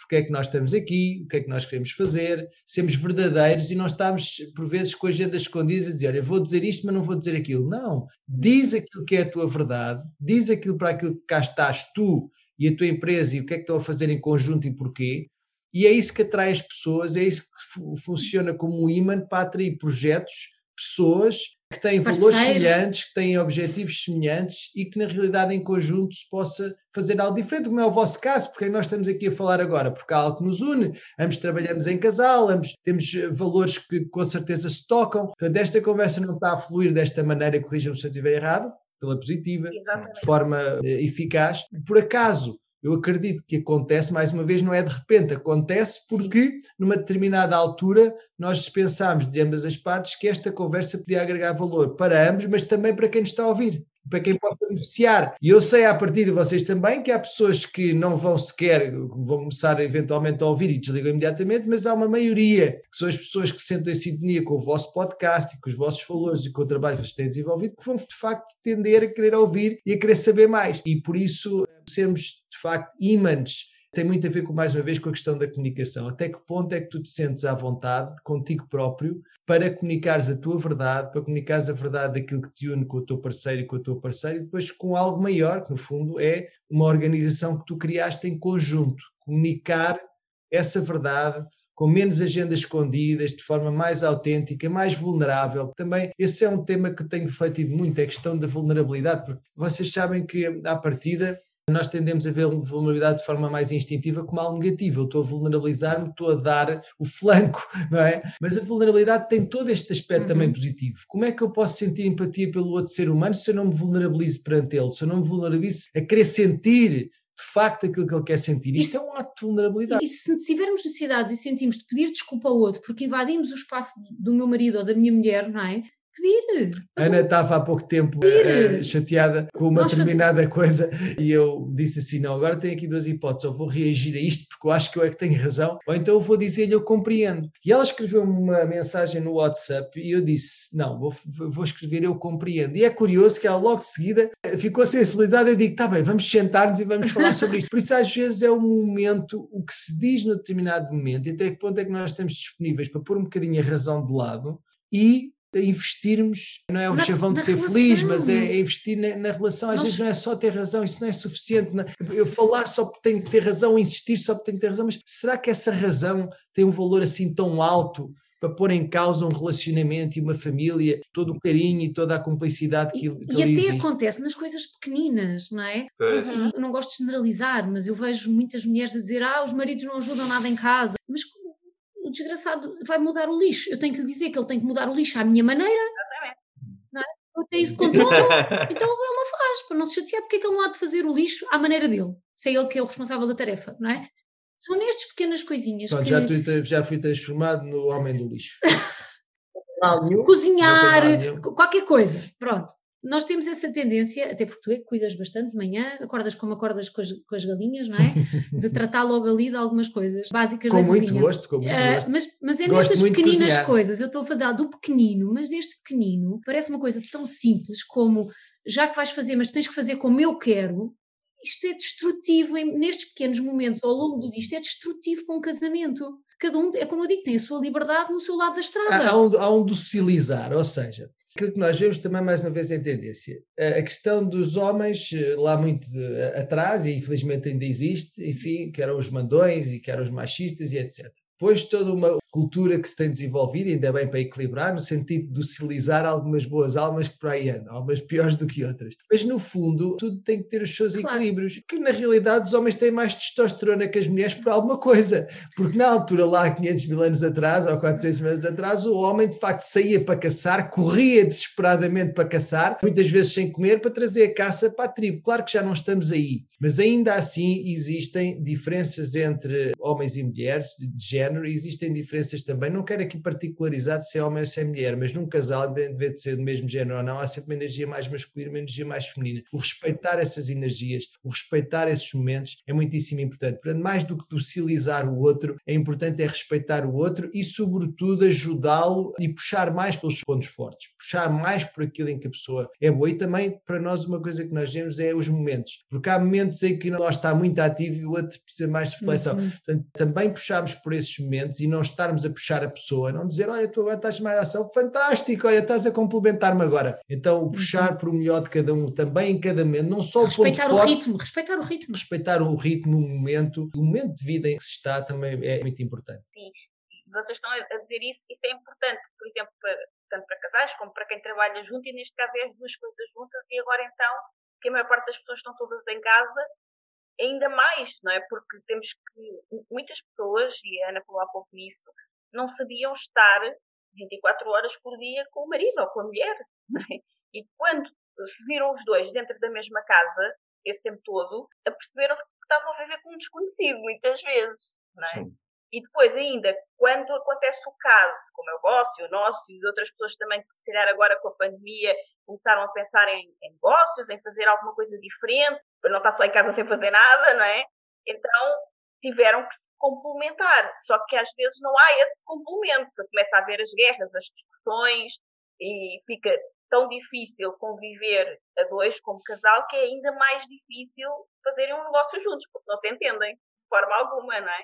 E uma coisa que o António falou muito, que tem a ver com os valores, que a maior parte das pessoas vivem piloto automático sem estar alinhada com os seus valores pessoais ou a entender até mesmo quando vão criar, um, por exemplo, agora um negócio na pandemia, vão fazê-lo porque é um desenrasque que precisamos Por reação, vivem em reação. reação. ou é uma coisa que já que vamos fazer, vamos fazer de forma intencional e vamos perceber o que é que nós queremos entregar aqui e vamos perceber qual é o valor ou os valores principais deste projeto e como é que eles se alinham com os nossos valores pessoais, cada um, e enquanto casal também. Já agora, quais são os nossos valores em comum enquanto casal?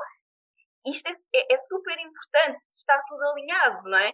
E quando muitas vezes as coisas não funcionam, não fluem e as pessoas não se conseguem entender, eu acredito que tem muito a ver com isso. E também vocês trabalham muito com empresas. E muitas empresas têm até lá na parede quais são os valores, qual é a missão. E se nós entrarmos nessas empresas e formos perguntar a cada uma das pessoas Nem o que é sabem. que já fiz hoje alinhado com aquilo que está ali escrito na parede? Hã? O quê? Ah, eu pensava que era um quadro que estava ali para enfeitar. A maioria dos colaboradores nem sabem quais são os valores da É empresa. verdade, é verdade. Não é? E Esse é um dos trabalhos que nós temos tido a de oportunidade de fazer ao longo dos anos com algumas empresas, de fazer esse, em termos de team coaching, Visioning. a- o visioning e a co-criação. E desafiamos até as empresas que já têm isso muito enraizado de se permitirem co-criar em conjunto com as pessoas, em, em renovar. Porque À medida que as empresas expandem, que o mundo evolui, as entidades reconstroem-se, não é? E cada colaborador é um, é um bocadinho do DNA daquela empresa. Então tem sido um trabalho também muito interessante. Para quê? Para que cada um, e depois desafiamos os guardiões de cada um dos valores, e, e há sempre alguém nas reuniões que é o, o guardião daquele valor, e que quando há uma decisão a ser tomada que pergunta, eu sou o guardião deste valor, vamos lá ver se está mesmo de acordo com este valor, esta decisão. Esta decisão. E Claro que o objetivo era muito lindo se todas as empresas agarrassem isto e as pessoas vivessem esses valores, mas trazendo isto para o casamento, agora voltando ao casamento, quais são os valores? O que é que une aquele casal? O que é que une? Porque numa primeira aproximação há muita química, há muita atração a todos os níveis. Mas ao fim de 15 anos, ou 20, ou 25, o que é que nos une? Okay? Quais, são, quais são os pontos comuns? Porque diferenças nós temos, vemos. Agora, vamos nos focar na diferença? Focar na diferença acaba com um casamento em dois dias, ou não acaba com o casamento porque a pessoa não se permite por razões culturais ou pela família, mas permite uma grande infelicidade. Portanto, qual é o foco? Onde é que eu quero pôr a minha energia? É no conflito no seio da família ou é cooperarmos juntos nesta bola que vai a rolar para a montanha abaixo, não é? Por aí à frente seguir caminho, juntos, não é? Porque se não for junto, o que é que vale a pena? Tendo em conta a vossa experiência, sobretudo na, nas atividades que vocês desenvolvem com casais e com casais que são empresários e empreendedores, quais são os principais erros que os casais cometem quando desenvolvem uma atividade em casal? A competição. Pode explorar melhor isso? A competição ao invés da cooperação. Por vezes falta definir, nós sentimos falta de definir os papéis de cada um na organização, portanto é fundamental decidir, estipularem primeiro o propósito. Porquê é que queremos fazer isto? Para quê? Mais do que porquê, para quê é que queremos fazer isto? E para que queremos fazer isto os dois? Sim. Estamos os dois felizes a fazer isto? Porque às vezes pode haver um que não está feliz e porque está empurrado e aquilo não o completa e não o traz felicidade. Então, este é o ponto de partida. A partir daí, é quais são as forças de cada um? O que é que cada um vai contribuir para o projeto? Que escapes é que cada um tem fora do projeto? É? E o trabalhar em sintonia. E um dos maiores erros é a competição. É quando começam a apontar o dedo um ao outro. Ele ficou de fazer isto e não fez aquilo. Quando entram em competição, não só arruinam o projeto, como arruinam o casamento. Sim. Portanto, este é o maior erro, respondendo à tua pergunta, é competição em vez de cooperação.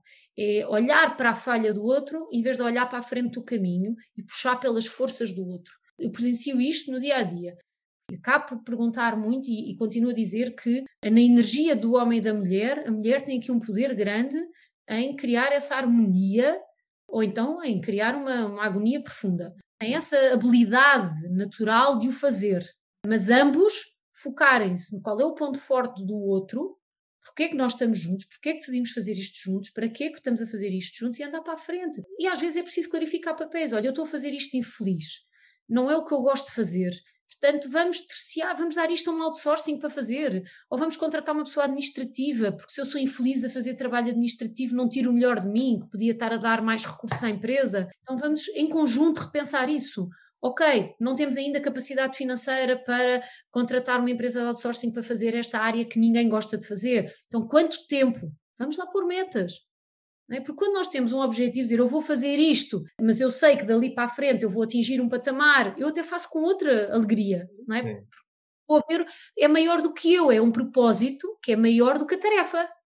Sim, e é? quando atingir este, esta meta, este objetivo, daqui para frente já posso, por exemplo, contratar essa pessoa. Então, agora eu vou fazer aquela atividade que até nem gosto, ou se calhar eu faço um bocadinho e o outro faz outro bocadinho, ou ele também está a fazer uma atividade que também não gosta, porque também ainda não tem outra pessoa ali a quem delegar, mas quando atingimos determinada meta já conseguimos delegar, então já sabemos que estamos a fazer, mas não vamos fazer aquilo para sempre, não temos que ficar ali naquele esforço para sempre. E completando, Sónia, há três grandes erros.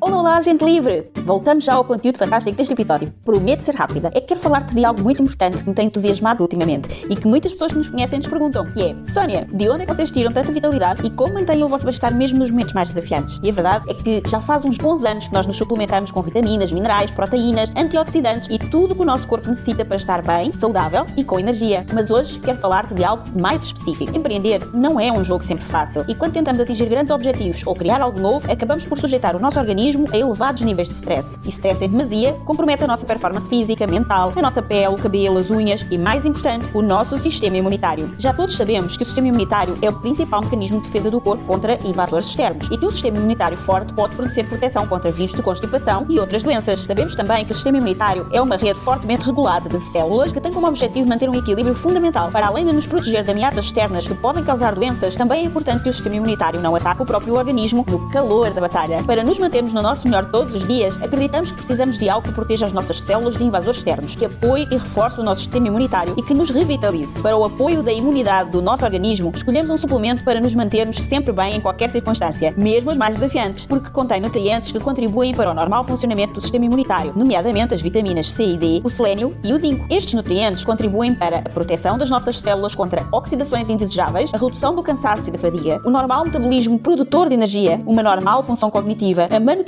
do cabelo, unhas e pele, o normal funcionamento da tiroide, o normal funcionamento do sistema imunitário. É uma bebida instantânea de sabor delicioso a frutos silvestres que pode ser tomada morna como um chá ou fria como um refresco e vem em saquetas muito práticas e fáceis de transportar. E é super fácil de tomar. Para mim, o melhor de tudo é que é adequado a vegetarianos como eu. Encontras o nosso suplemento de eleição para o apoio do nosso sistema imunitário em apoiodaimunidade.com. Nós adoramos o efeito que tem em nós, como nos revitaliza, como apoia o funcionamento do nosso sistema imunitário todos os dias. E tu também vais sentir a diferença. Vai agora a apoiodaimunidade.com www.apoiodaimunidade.com Ah, e podes usar o nosso código de desconto para teres 10% de desconto em todo o site. Neste site também encontras todos os outros produtos que usamos. Usa o código do cupão LIBERDADE2 quando estiveres a efetuar o pagamento. Escreve LIBERDADE2, tudo junto, para teres 10% de desconto em apoiodaimunidade.com. Se me permites, completando, há três grandes erros: é a competição, o controle, o querer controlar o trabalho um do outro, e o terceiro é não trabalhar no bem-estar pessoal de cada um. Estes são os três pontos fundamentais. Isto também nos traz a emoção que é muito, muito negativa quando se trabalha em equipa, especialmente em casal, que é a emoção do desprezo. A emoção do desprezo que é esta emoção de superioridade relativamente ao outro. Eu sou superior a ti, no sentido que eu faria melhor, no sentido que eu sei melhor, no sentido que eu tenho mais razão do que tu.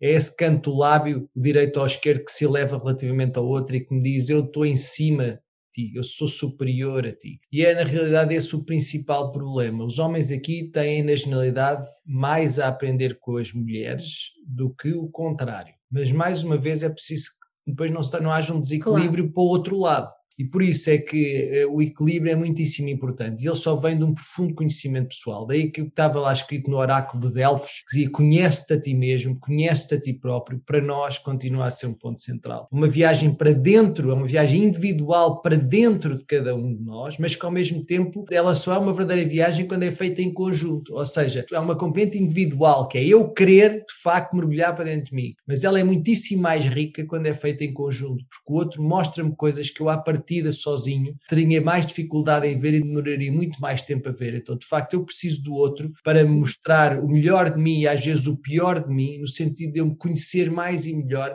e me respeitar porque me respeito mais a mim, vou respeitar melhor o outro. Porque eu estou melhor comigo próprio, uhum. eu vou estar melhor com o outro. Porque eu trago mais dignidade e mais compaixão para mim, eu trago mais dignidade e mais compaixão para o outro. E numa sociedade não sei qual é que é a vossa opinião sobre isso, em que o julgamento, o pilar de julgamento está cá em cima. Nós precipitamos tão rapidamente para julgar as pessoas à nossa volta, as notícias que nos transmitem. Enfim, um bocadinho por todo lado nós temos essa tendência para o julgamento. Para mim, uma grande oportunidade, no sentido de melhorarmos o trabalho no mundo pessoal e no mundo dos negócios, quando se está em casal, é trazer mais compaixão para o processo. É sermos mais compassivos e trabalharmos esse pilar de maneira a trazemos mais harmonia.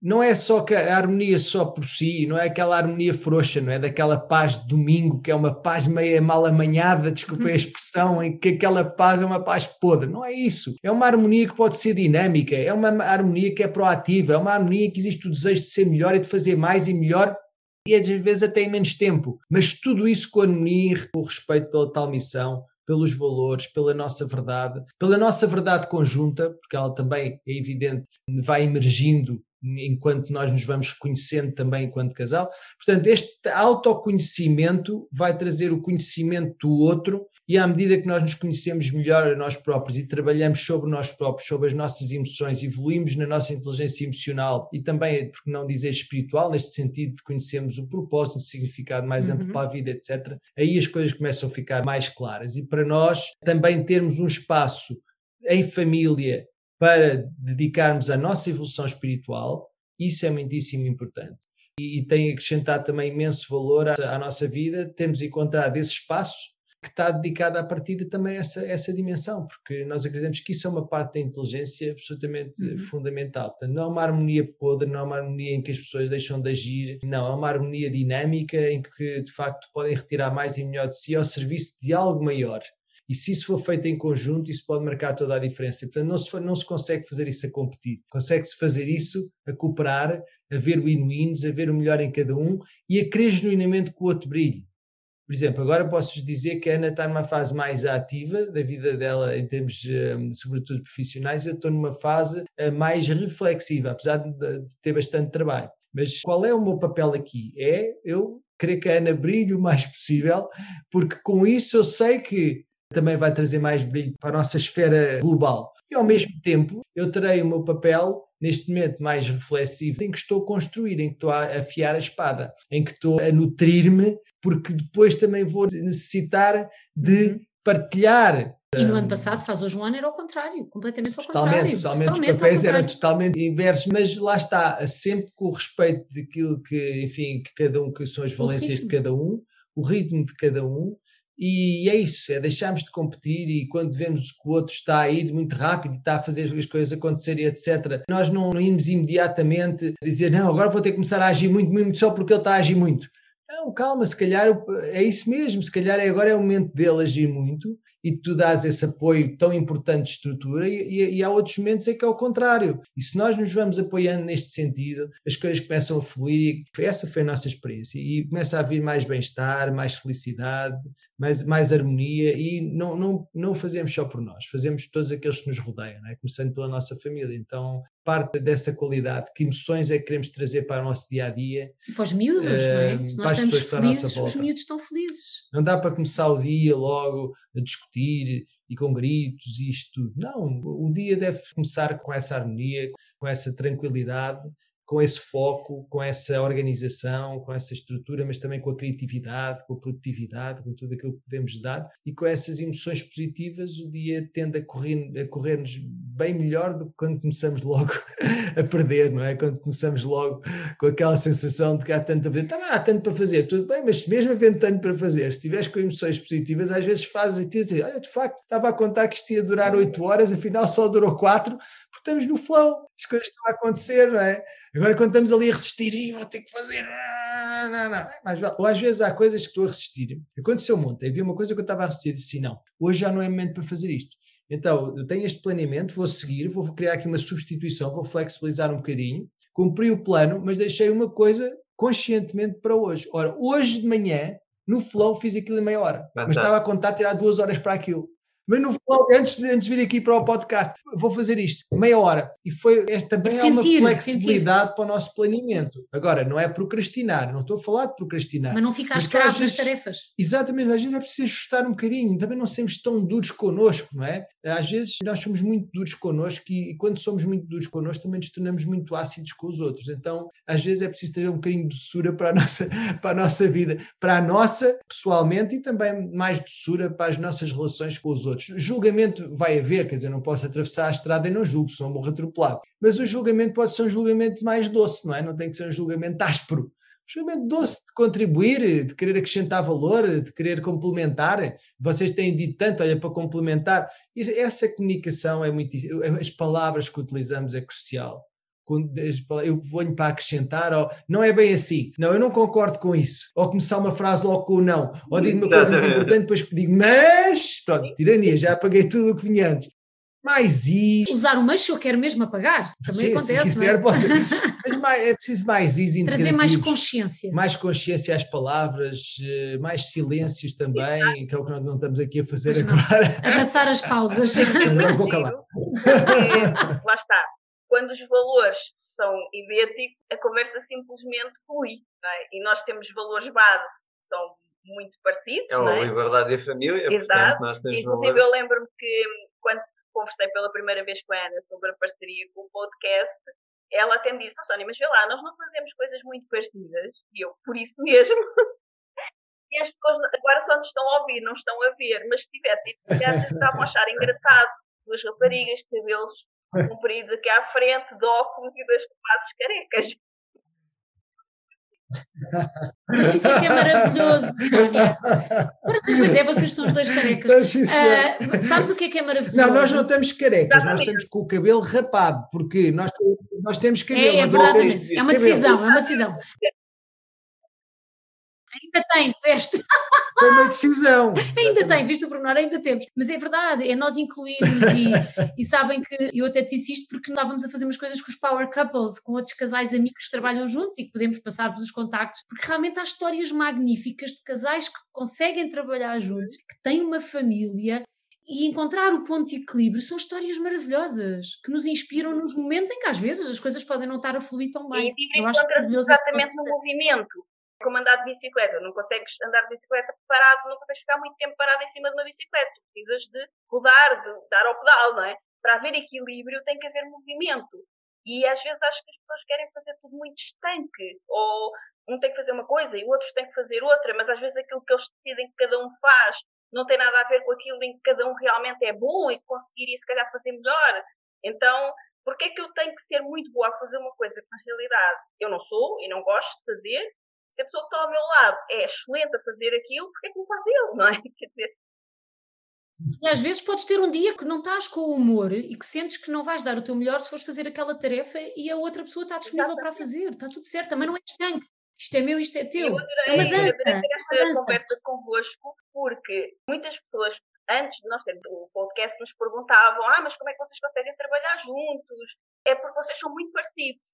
E agora, os ouvintes do podcast já perceberam com certeza, sobretudo nos episódios que temos só nós dois, que nós somos tudo menos parecidos. Aqui é igual, eu nem sei como é que o António e agora trouxemos bem de água fria. como nós, né, que trabalham juntos, cujos valores principais são a família e a liberdade, e que estão, neste momento estão a trabalhar em casa e que são completamente complementares não são nada parecidos um com o outro, exatamente como nós. Então foi muito giro tê-los aqui no podcast, justamente porque dá para passar essa mensagem de não, as pessoas não têm que ser iguais, podem ser completamente diferentes, até é bom que sejam, porque assim vão se complementando. Há um que é muito bom numa coisa, outros que é muito bom em outra coisa, e desde que saibam quais são os valores da família, os valores do projeto ou do trabalho que estão a desenvolver, e que se alinhem com aquilo que cada um gosta de fazer, cada um ter os seus momentos individuais também, o seu espaço. Não é porque nós estamos 24 horas por dia dentro da mesma casa que, como a Ana disse, não pode sair um bocadinho sozinha para correr ou, ou para fazer jogos ou andar e o António não pode ficar um bocadinho sozinho a refletir, não é? Claro, claro, claro. claro. E nós temos momentos sagrados que respeitamos. Quando o António vai ali apanhar um bocadinho de sol ali 10 uhum. minutos com o sol na cara, eu não interrompo quando eu vou andar a pé lhe digo eu vou andar a pé, não há, é, é, aquele, é cada um tem o seu momento. E é? às vezes vamos andar a pé os dois. E às é? vezes vamos os dois. E são umas belas reuniões ali em, em é movimento. a Sónia falou, o movimento é muito importante, senão caímos da bicicleta. Às vezes é a reunião em movimento, não é? é. Estamos a andar, estamos a passear em conjunto com a natureza, em movimento, a criarmos e a alinharmos. Por acaso tem sido os sítios onde é, temos até produzido. É. Agora, cada um, como tu dizes, tem o seu espaço. No outro dia me ligava uma amiga, uma amiga que é cliente, mas assim, olha, como é que tu fazes com o banho de água fria? Isso não é a minha praia. cada um com as suas. Eu, cada um com os seus rituais e com os seus gostos. Isso é muito dizer. E outra coisa muito gira é que quando, e nós falámos sobre isso logo no, no início, vocês falaram sobre isso, sobre esse fluxo, quando as coisas estão alinhadas, e tu até falaste-me sobre isso, até projetos que estão alinhados com aquilo que nós queremos começam a aparecer, parece do nada, não é? Só que não é do nada, é porque nós nos alinhamos com aquilo e o universo parece que as coisas ficam magnéticas, não é? Atrai. E tanto é assim que as coisas começam a fluir num ritmo. Nós tínhamos aqui uma série de, de perguntas preparadas, uma estrutura que não interessa nenhuma e não interessa nada, é porque não era importante. E está a ser um podcast riquíssimo, com vocês têm passado aí diamantes autênticos que eu sugiro vivamente aos ouvintes que ouçam e voltem a ouvir, porque há aqui várias camadas super, super ricas. E a maioria da conversa tem vindo um pouco, acredito eu, à volta da vossa missão, que é remover o espaço entre as pessoas. E eu acho que isso é tão, tão importante que eu gostava que vocês explorassem um pouquinho mais, tanto a nível, já explorámos aqui muito a nível do, do casal, mas também a nível das empresas e do empreendedorismo. Pessoalmente, acho que o que falta mais é exatamente a vossa missão. É exatamente o que é a vossa missão, que é remover o espaço entre as pessoas. Até se fala muito nas empresas de, das quintinhas. Ah, eu tenho a minha quinta e aquele tem a quinta dele. E, e o que é que são as quintas? São espaços entre as pessoas que causam enorme significância para o dono da quinta, mas enorme entropia entre o fluxo da empresa e entre a missão da empresa, que às vezes depois já ninguém sabe o que é a missão da empresa, o, o que as pessoas defendem é a sua quinta. E portanto eu acho a vossa missão tão uhum. interessante e importante que eu gostava que vocês explorassem um pouquinho mais. Então eu vou pedir aqui ao António para explorar com que, é que, que, ferramentas é que nós temos para pôr em prática a nossa missão, se quiseres partilhar. É, isso é, isso é, uma, é uma questão interessantíssima, desafio interessantíssimo é essa questão, é que, que agora colocaste e que o António agora referiu. Porque a nossa missão, imaginemos um, um puzzle, por exemplo, não? É? o puzzle tem ali as peças todas ad hoc, não é? Mas para construirmos, o que é que está ali criado nessas peças do puzzle? São peças que são complementares, todas elas, são peças que têm valências diferentes, porque cada uma delas vai trazer uma cor diferente depois para o cenário global, mas são peças que estão separadas. E nós, por vezes, preocupamos o nosso foco em ligar as peças. Mas às vezes aquilo dá tanto, tanto trabalho e nunca acabamos o puzzle até ao fim. Mas imaginem que era possível nós trazermos uh, um instrumento e que ia sugar o espaço que havia entre as peças e elas, pau, no estalar de dedos, encaixavam no, no puzzle. Então, às vezes andamos à procura no lugar errado, andamos à procura de tentar encaixar a peça A com a peça B e nas equipas dizemos, ah, agora vou encaixar este com este. Andamos a olhar demasiado para o espaço vazio. Para o espaço vazio e, e para as pessoas individualmente se olharmos para o todo e encontrarmos sistemas, processos para remover esse espaço, para tirar o ar que está ali entre as, no bom sentido, não é? as peças harmoniosamente encaixam-se. Isto pode parecer uma visão idílica, mas não é. Existem ferramentas muitíssimo concretas para o fazer. Por exemplo, uma das ferramentas que nós temos é a Team Roles, que utilizamos muito a liderança e gestão de equipas nas organizações, em que ajuda a desenvolver equipas, não só com base naquilo que as pessoas são boas em termos de função, olha, este é do marketing, aquele é das finanças, aquele é da produção, aquele é das vendas, etc. Mas, sobretudo, também com os pontos fortes de cada um. E quando colocamos as pessoas a falar e facilitamos estes processos de comunicação, elas têm consciência, mais consciência ainda, não só dos seus pontos fortes, como dos pontos fortes dos outros, começam a surgir ideias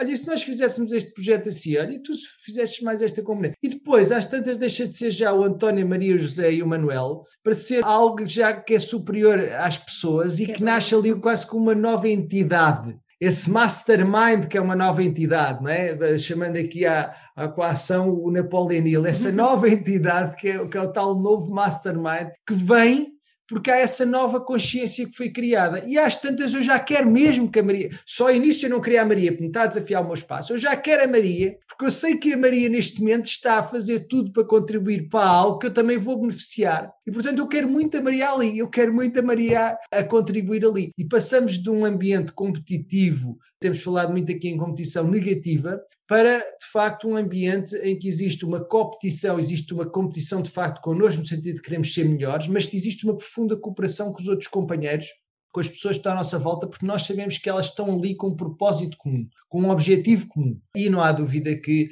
uh, as empresas que prosperam são aquelas que, nesta nova atmosfera, mas sobretudo também apontando para o futuro, são aquelas em que veem que o verdadeiro herói, que sentem que o verdadeiro herói e que vivem que o verdadeiro herói é a equipa, não é a pessoa, não é aquela história muito bem montada do líder sozinho, me, myself and I constrói. Não, essa história é apenas uma história para as pessoas fazerem, para verem num filme de Hollywood. Não há nenhum líder ou nenhuma líder, seja homem ou seja mulher, independentemente do contexto, que tenha conquistado sozinho. As pessoas conquistam sempre uma determinada base e, portanto, honrar a equipa é cada vez mais, penso eu, que a essência, é cada vez mais o futuro, lideranças pelo serviço. Lideranças em que criam o terreno fértil para que outras lideranças possam emergir. E a liderança connosco próprios, antes da liderança para fora. A, autoliderança, a liderança connosco, para nós conseguirmos depois inspirar também os outros a liderarem, a conectarem-se com o seu propósito, também talvez seja cada vez mais uma, uma componente do líder. As, as, novas gerações, geração Z, mesmo os millennials, já querem, não é só uma questão de dinheiro, é uma questão de deixar impacto,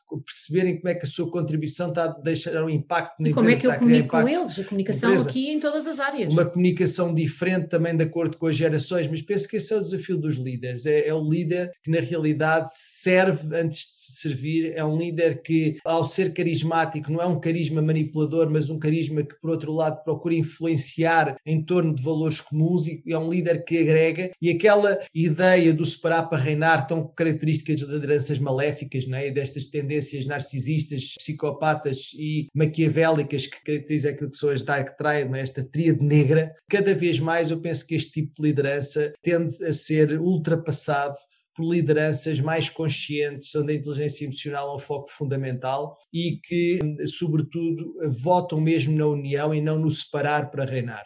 Porque assim é que criamos sustentabilidade, assim é que trazemos sustentabilidade a médio e longo prazo e, sobretudo, mais consciência e, claro, mais o win-win. E sabemos hoje que o win-win também agrega mais valor económico ou financeiro. Portanto, se eu posso trazer para as organizações mais valor económico ou financeiro, mais sustentabilidade mais harmonia e, sobretudo, algo que cada vez mais se privilegia, ainda mais com tudo isto da pandemia, que é o bem-estar subjetivo e a felicidade. Então, se nós podemos criar win-wins, porque é que vamos estar aí pelo caminho mais difícil apenas, eh, às vezes, por uma questão de medo, porque não nos conhecemos verdadeiramente a nós próprios e porque não sabemos fazer as coisas de outra maneira. E entramos, e o nosso papel nas empresas é realmente trazer uh, alguns desafios de reflexão neste nível, todos os níveis, quer seja realmente na liderança pessoal, para a liderança para equipas, com a linguagem de influência, mesmo até na liderança, os líderes tendem a, a liderar as equipas com base naquilo que eles são bons e não nas forças de cada um dos elementos da equipa, não é? Querem impor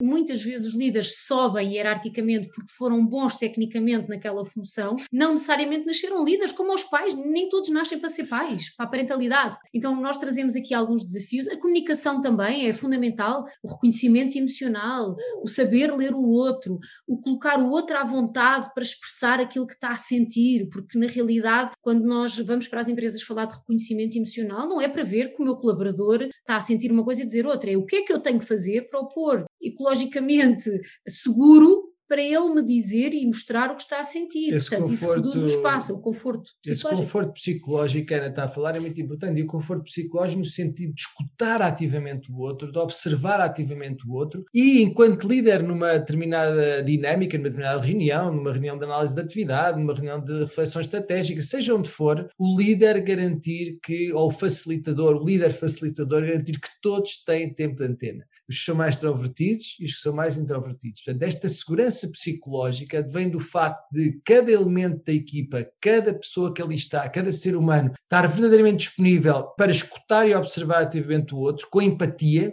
e ao mesmo tempo garantir-se que todas as pessoas têm tempo de antena para falar. Esta segurança psicológica, enquanto a Google tem-na como talvez dos principais atributos para equipas uhum. altamente eficazes e altamente produtivas. Por isso, uma das coisas que também nós gostamos imenso de facilitar, um dos programas, é o transformar o conflito em produtividade. Porque é possível que há conflitos e há conflitos, há diferentes tipos de conflito. Há conflitos que trazem acrimónia, crispação e separação, e há outros tipos de conflitos conscientes e maduros que de facto trazem criatividade trazem uma aproximação. Aliás, há e... estudos que dizem, não, é? não sei qual é, quem é que fez o estudo, mas cá tu lembras, uhum. que as empresas perdem uma média de uma hora por dia com problemas de conflitos. E na realidade nós trazemos a comunicação, temos uma fórmula que é usada em mais de 20 anos em, em conflitos de guerra, que trazemos para as empresas, e é maravilhoso como aquilo tudo se dilui, porque na realidade a maioria dos conflitos que existem são imposições de mapas de valores uns aos outros. É a competição, e, e é, a competição, é a competição. É, a coisa mais importante é chegar a horas. É e tu esta semana nunca chegaste a horas, nunca. É, é, é, é? é esta opinião ou facto, não é? Opinião, isto é maravilhoso. A esta mentalidade da soma nula, que é para eu ganhar, tu tens que perder.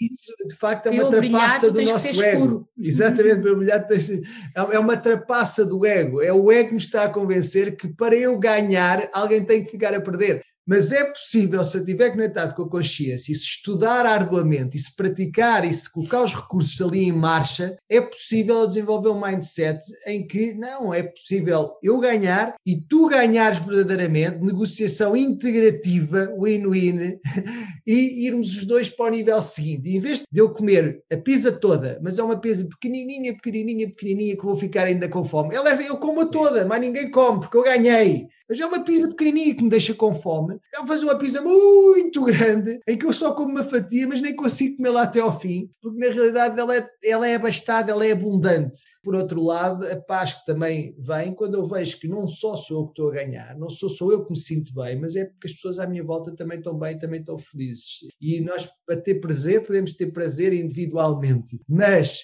para sermos verdadeiramente felizes, nós precisamos de ver os outros felizes. É o brilho no olhar do outro que me traz esta verdadeira. E as, e as histórias são riquíssimas. E António, estavas a perguntar como é que nós chegamos. Nós, muito raramente, temos uma empresa de um shot. Nós, nós gostamos de trabalhar, nós temos parceiros. As empresas já não são nossos clientes, são nossos parceiros. Em que nós trabalhamos, gostamos de trabalhar ao longo do tempo e vendo esta transformação ao longo do tempo. Vamos trabalhando esta área, vamos trabalhando, porque a transformação não ocorre do dia para a noite. A transformação é um fenómeno que vai acontecendo. Então, estar presente, mês sim, mês não, com aquele grupo e ir construindo relação constrói-se, não é? E a nível pessoal, igual, a nível dos relacionamentos, a nível do coaching, igual. Exatamente. A nossa família é uma organização, certo? Nós não somos todos iguais, nós somos construídos de diferenças. Aqui em casa somos cinco, portanto, cada um tem os seus pontos fortes, cada um tem, tem as suas necessidades e tem aquilo que os desequilibra. É preciso conhecer estas peças para o carro, não é? Se cada um for um elemento de um carro, para o carro poder andar. Então é tirar o melhor, é treinar em casa, é começar a fazer isto em casa. Nós sabemos que pedimos uma coisa a um, pedimos outra coisa a outro, porque é o que, é, o que flui melhor com as forças de cada um. É tão, tão, tão importante que é a diferença entre viver numa frequência de escassez ou numa frequência de abundância, que é numa frequência de escassez é há uma pizza, eu fico com a pizza só para mim e pronto, estou seguro. Não, nem estás frequ... ainda por cima é pequenina e nem satisfaz Mas só se eu vivo de uma frequência de escassez, é a pizza é toda para mim, já estou seguro, já a comida, a comida toda que há ficou para mim. Uma frequência de abundância é, ok, então vamos nos juntar para irmos conseguir arranjar uma pizza que seja tão grande que só uma fatia para mim seja maior do que aquela pizza pequenina que aparentemente havia no início. Isso é tão importante e é uma diferença de paradigma tão grande quando as pessoas mudam para uma frequência de abundância, que é incrível.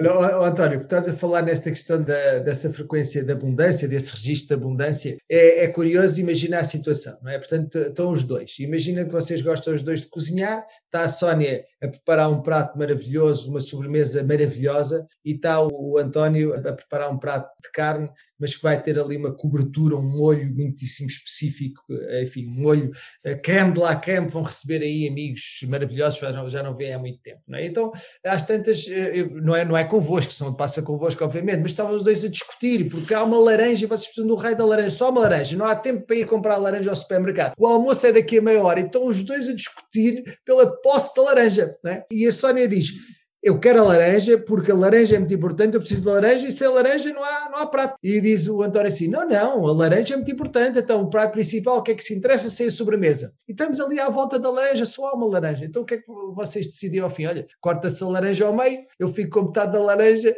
e o outro ficava com a outra parte da laranja.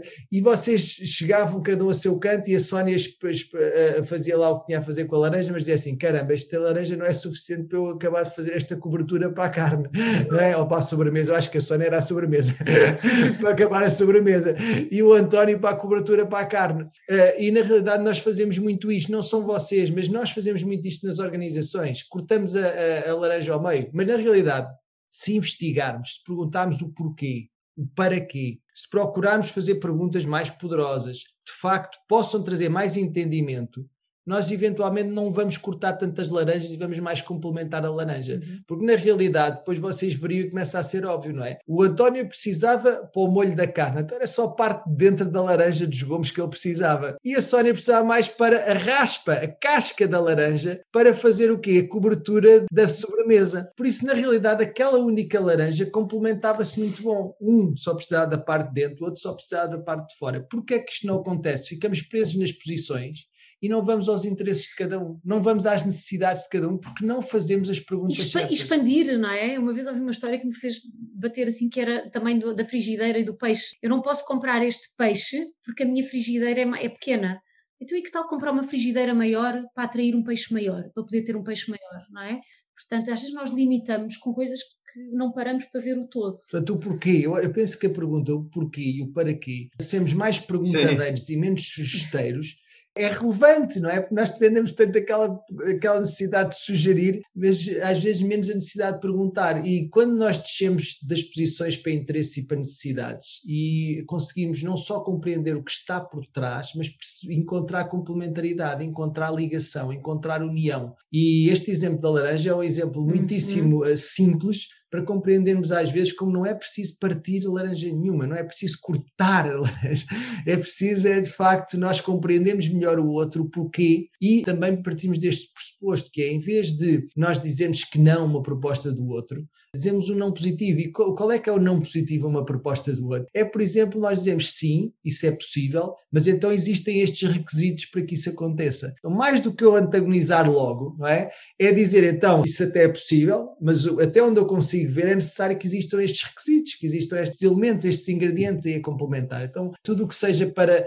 unir, em vez de estar a criar espaço, isso é uma atitude consciente, tal transformação pessoal que é tão necessária cada um de nós, que somos convidados, cada um de nós, a fazer. Essa transformação pessoal em direção a criar elos, a criar ligações, a uhum. criar agora sincronicidades. Agora aí do não e fez-me lembrar que nós, desde muito pequenino, ensinámos ao nosso filho que não existe não porque não, nem sim porque sim, ou não porque eu quero, nem sim porque eu quero.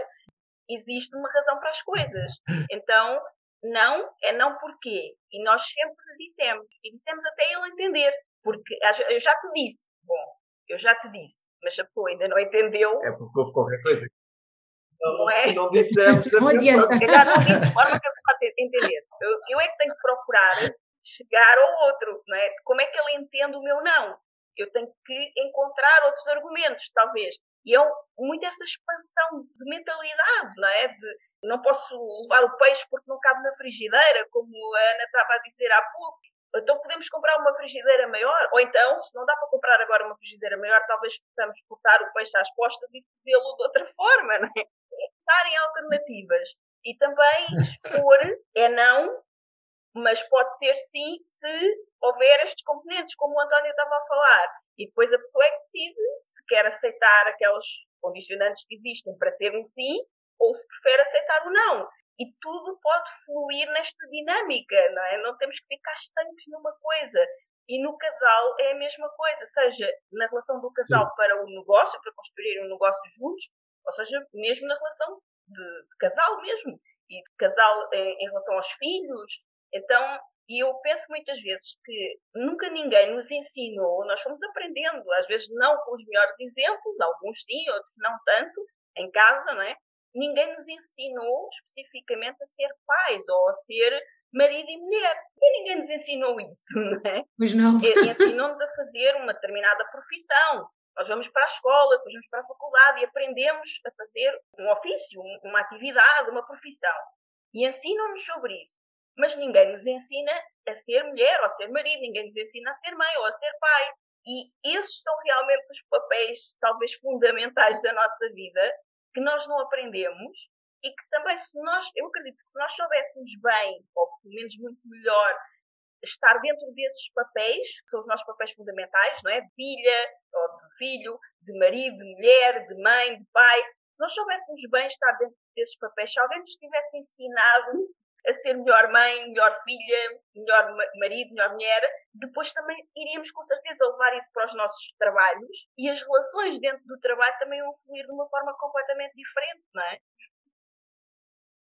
Nem mais, nem mais. Nós somos convidados a estar felizes em abundância. Aquela teoria da abundância que eu tenho que perder isto para ter aquilo, a verdadeira abundância é estar bem eu em todas as áreas da nossa vida. Eu trabalho com muitas pessoas que vêm ter comigo por questões profissionais, porque querem expandir nas suas atividades. E numa regra muito geral, não vou dizer que é 100%, porque não é, mas numa porcentagem realmente muito grande, eu acabo a trabalhar com as pessoas relacionamentos interpessoais. Então, de casa, de, delas próprias, de como se sentem com elas próprias e como se sentem com o marido, com a mulher, com o namorado, com o filho, com o pai. E começamos a perceber que as coisas não fluem no trabalho, não estão a tomar as dimensões que as pessoas desejam, porque elas não estão bem, não estão felizes, não estão alinhadas com relacionamentos que são muito mais importantes, de facto, para elas e às vezes as pessoas, ah, não, mas isso agora não, essa parte da minha vida agora não me importa. Eu quero é desenvolver-me aqui na minha atividade profissional. Só que isso não existe. Se nós não estivermos felizes enquanto pessoas e dentro das organizações, como tu falaste, não é? Porque o casamento ou a vida a dois é uma organização, a dois ou a três, quatro, depende do tamanho da família, não é? Se nós não estivermos bem nesse núcleo, é muito difícil depois chegar ao trabalho e fazer de conta que o resto que está tudo mal na nossa vida não existe. Exatamente. Nós somos seres humanos completos, não há volta. Temos que estar plenos de tudo, plenos de alegria, plenos de, de felicidade, plenos de, então vamos tudo, terminar, foi muito bom, muito, acho muito rica mesmo esta conversa. É, este é daqueles episódios para ouvir várias vezes, para várias camadas. Obrigado. Vocês é que são Obrigado. generosos. Obrigado pela vossa generosidade. Pelo convite. Com uma frase, assim, se vocês pudessem dizer uma frase que o mundo inteiro fosse ouvir, qual é que seria? Pode cada um dar a sua frase. Só me ocorre aquela harmonia ou agonia é uma escolha pessoal. Sei cá ver. Vou dizer uma frase para complementar eh, o que a Ana disse, e que não é minha, obviamente, mas é de uma pessoa que, numa determinada altura da minha vida, me inspirou bastante. A hora mais escura da noite é a canseira da alvorada. Foi Jim Rohn. Nós vamos deixar também na descrição do podcast as vossas referências, não? É? os links. Portanto, é como o António dizia há pouco, isto não é sobre apresentações. E quando nós pedimos um bocadinho do percurso, não era sobre isso. Também não gostamos dessas coisas engessadas. Era mesmo para trazer a vossa essência, que foi exatamente isso que, que aconteceu. Vocês têm, ou pelo menos o António tem, há um que acho que é dos dois, não tenho a certeza, livros, não é? Editados. Também vamos deixar na descrição para as hum. pessoas poderem depois. Obrigado. Aprenda a dizer não, sem culpas. culpas. Exatamente. Muito importante. É importantíssima para depois na vida. também podermos dizer sim com mais consciência e porque às vezes queremos dizer sim a tudo e não Exato. dá para dizer sim a tudo. E quando tentamos dizer sim a tudo, estamos claramente a dizer não a muita coisa que se calhar até é muito mais importante para nós. Como o António falou também, que houve um momento da vida dele que estava a ter muitos sims no trabalho e estava a ter muito sucesso e estava a correr tudo muito bem, mas depois percebeu que tinha que chegar a casa e dar nozinhos nos lençóis dos filhos para eles perceberem que ele tinha lá estado, porque nunca viam o pai.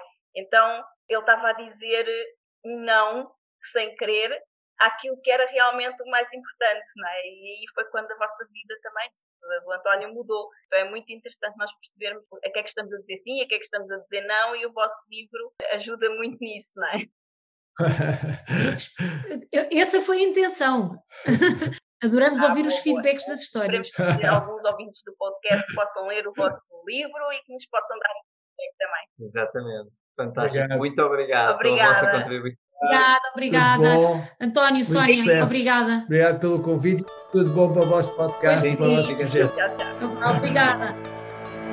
Muito obrigada por ouvir o episódio de hoje. Se gostaste do que ouviste, certifica-te que nos dizes isso deixando-nos a tua avaliação e o teu comentário, porque a tua opinião é mesmo muito importante para nós. Estamos em todas as principais plataformas de podcasts. Lembra-te de subscrever o podcast para receberes automaticamente os próximos episódios. E se fizer sentido para ti, partilha-o com quem mais gostas. Também podes ouvir os episódios no nosso site em liberdade2.com. Para saberes mais sobre nós, acompanha-nos nas redes sociais. Encontra os links na ficha técnica do podcast. E se ainda não estás na comunidade de gente livre, entra agora em liberdade2.com/grupo. Nós adorámos passar este tempo aqui contigo e mal podemos esperar por te encontrar aqui no próximo episódio. Até lá! desenha o teu estilo de vida, compromete-te com os teus sonhos e agarra a tua liberdade. Até lá!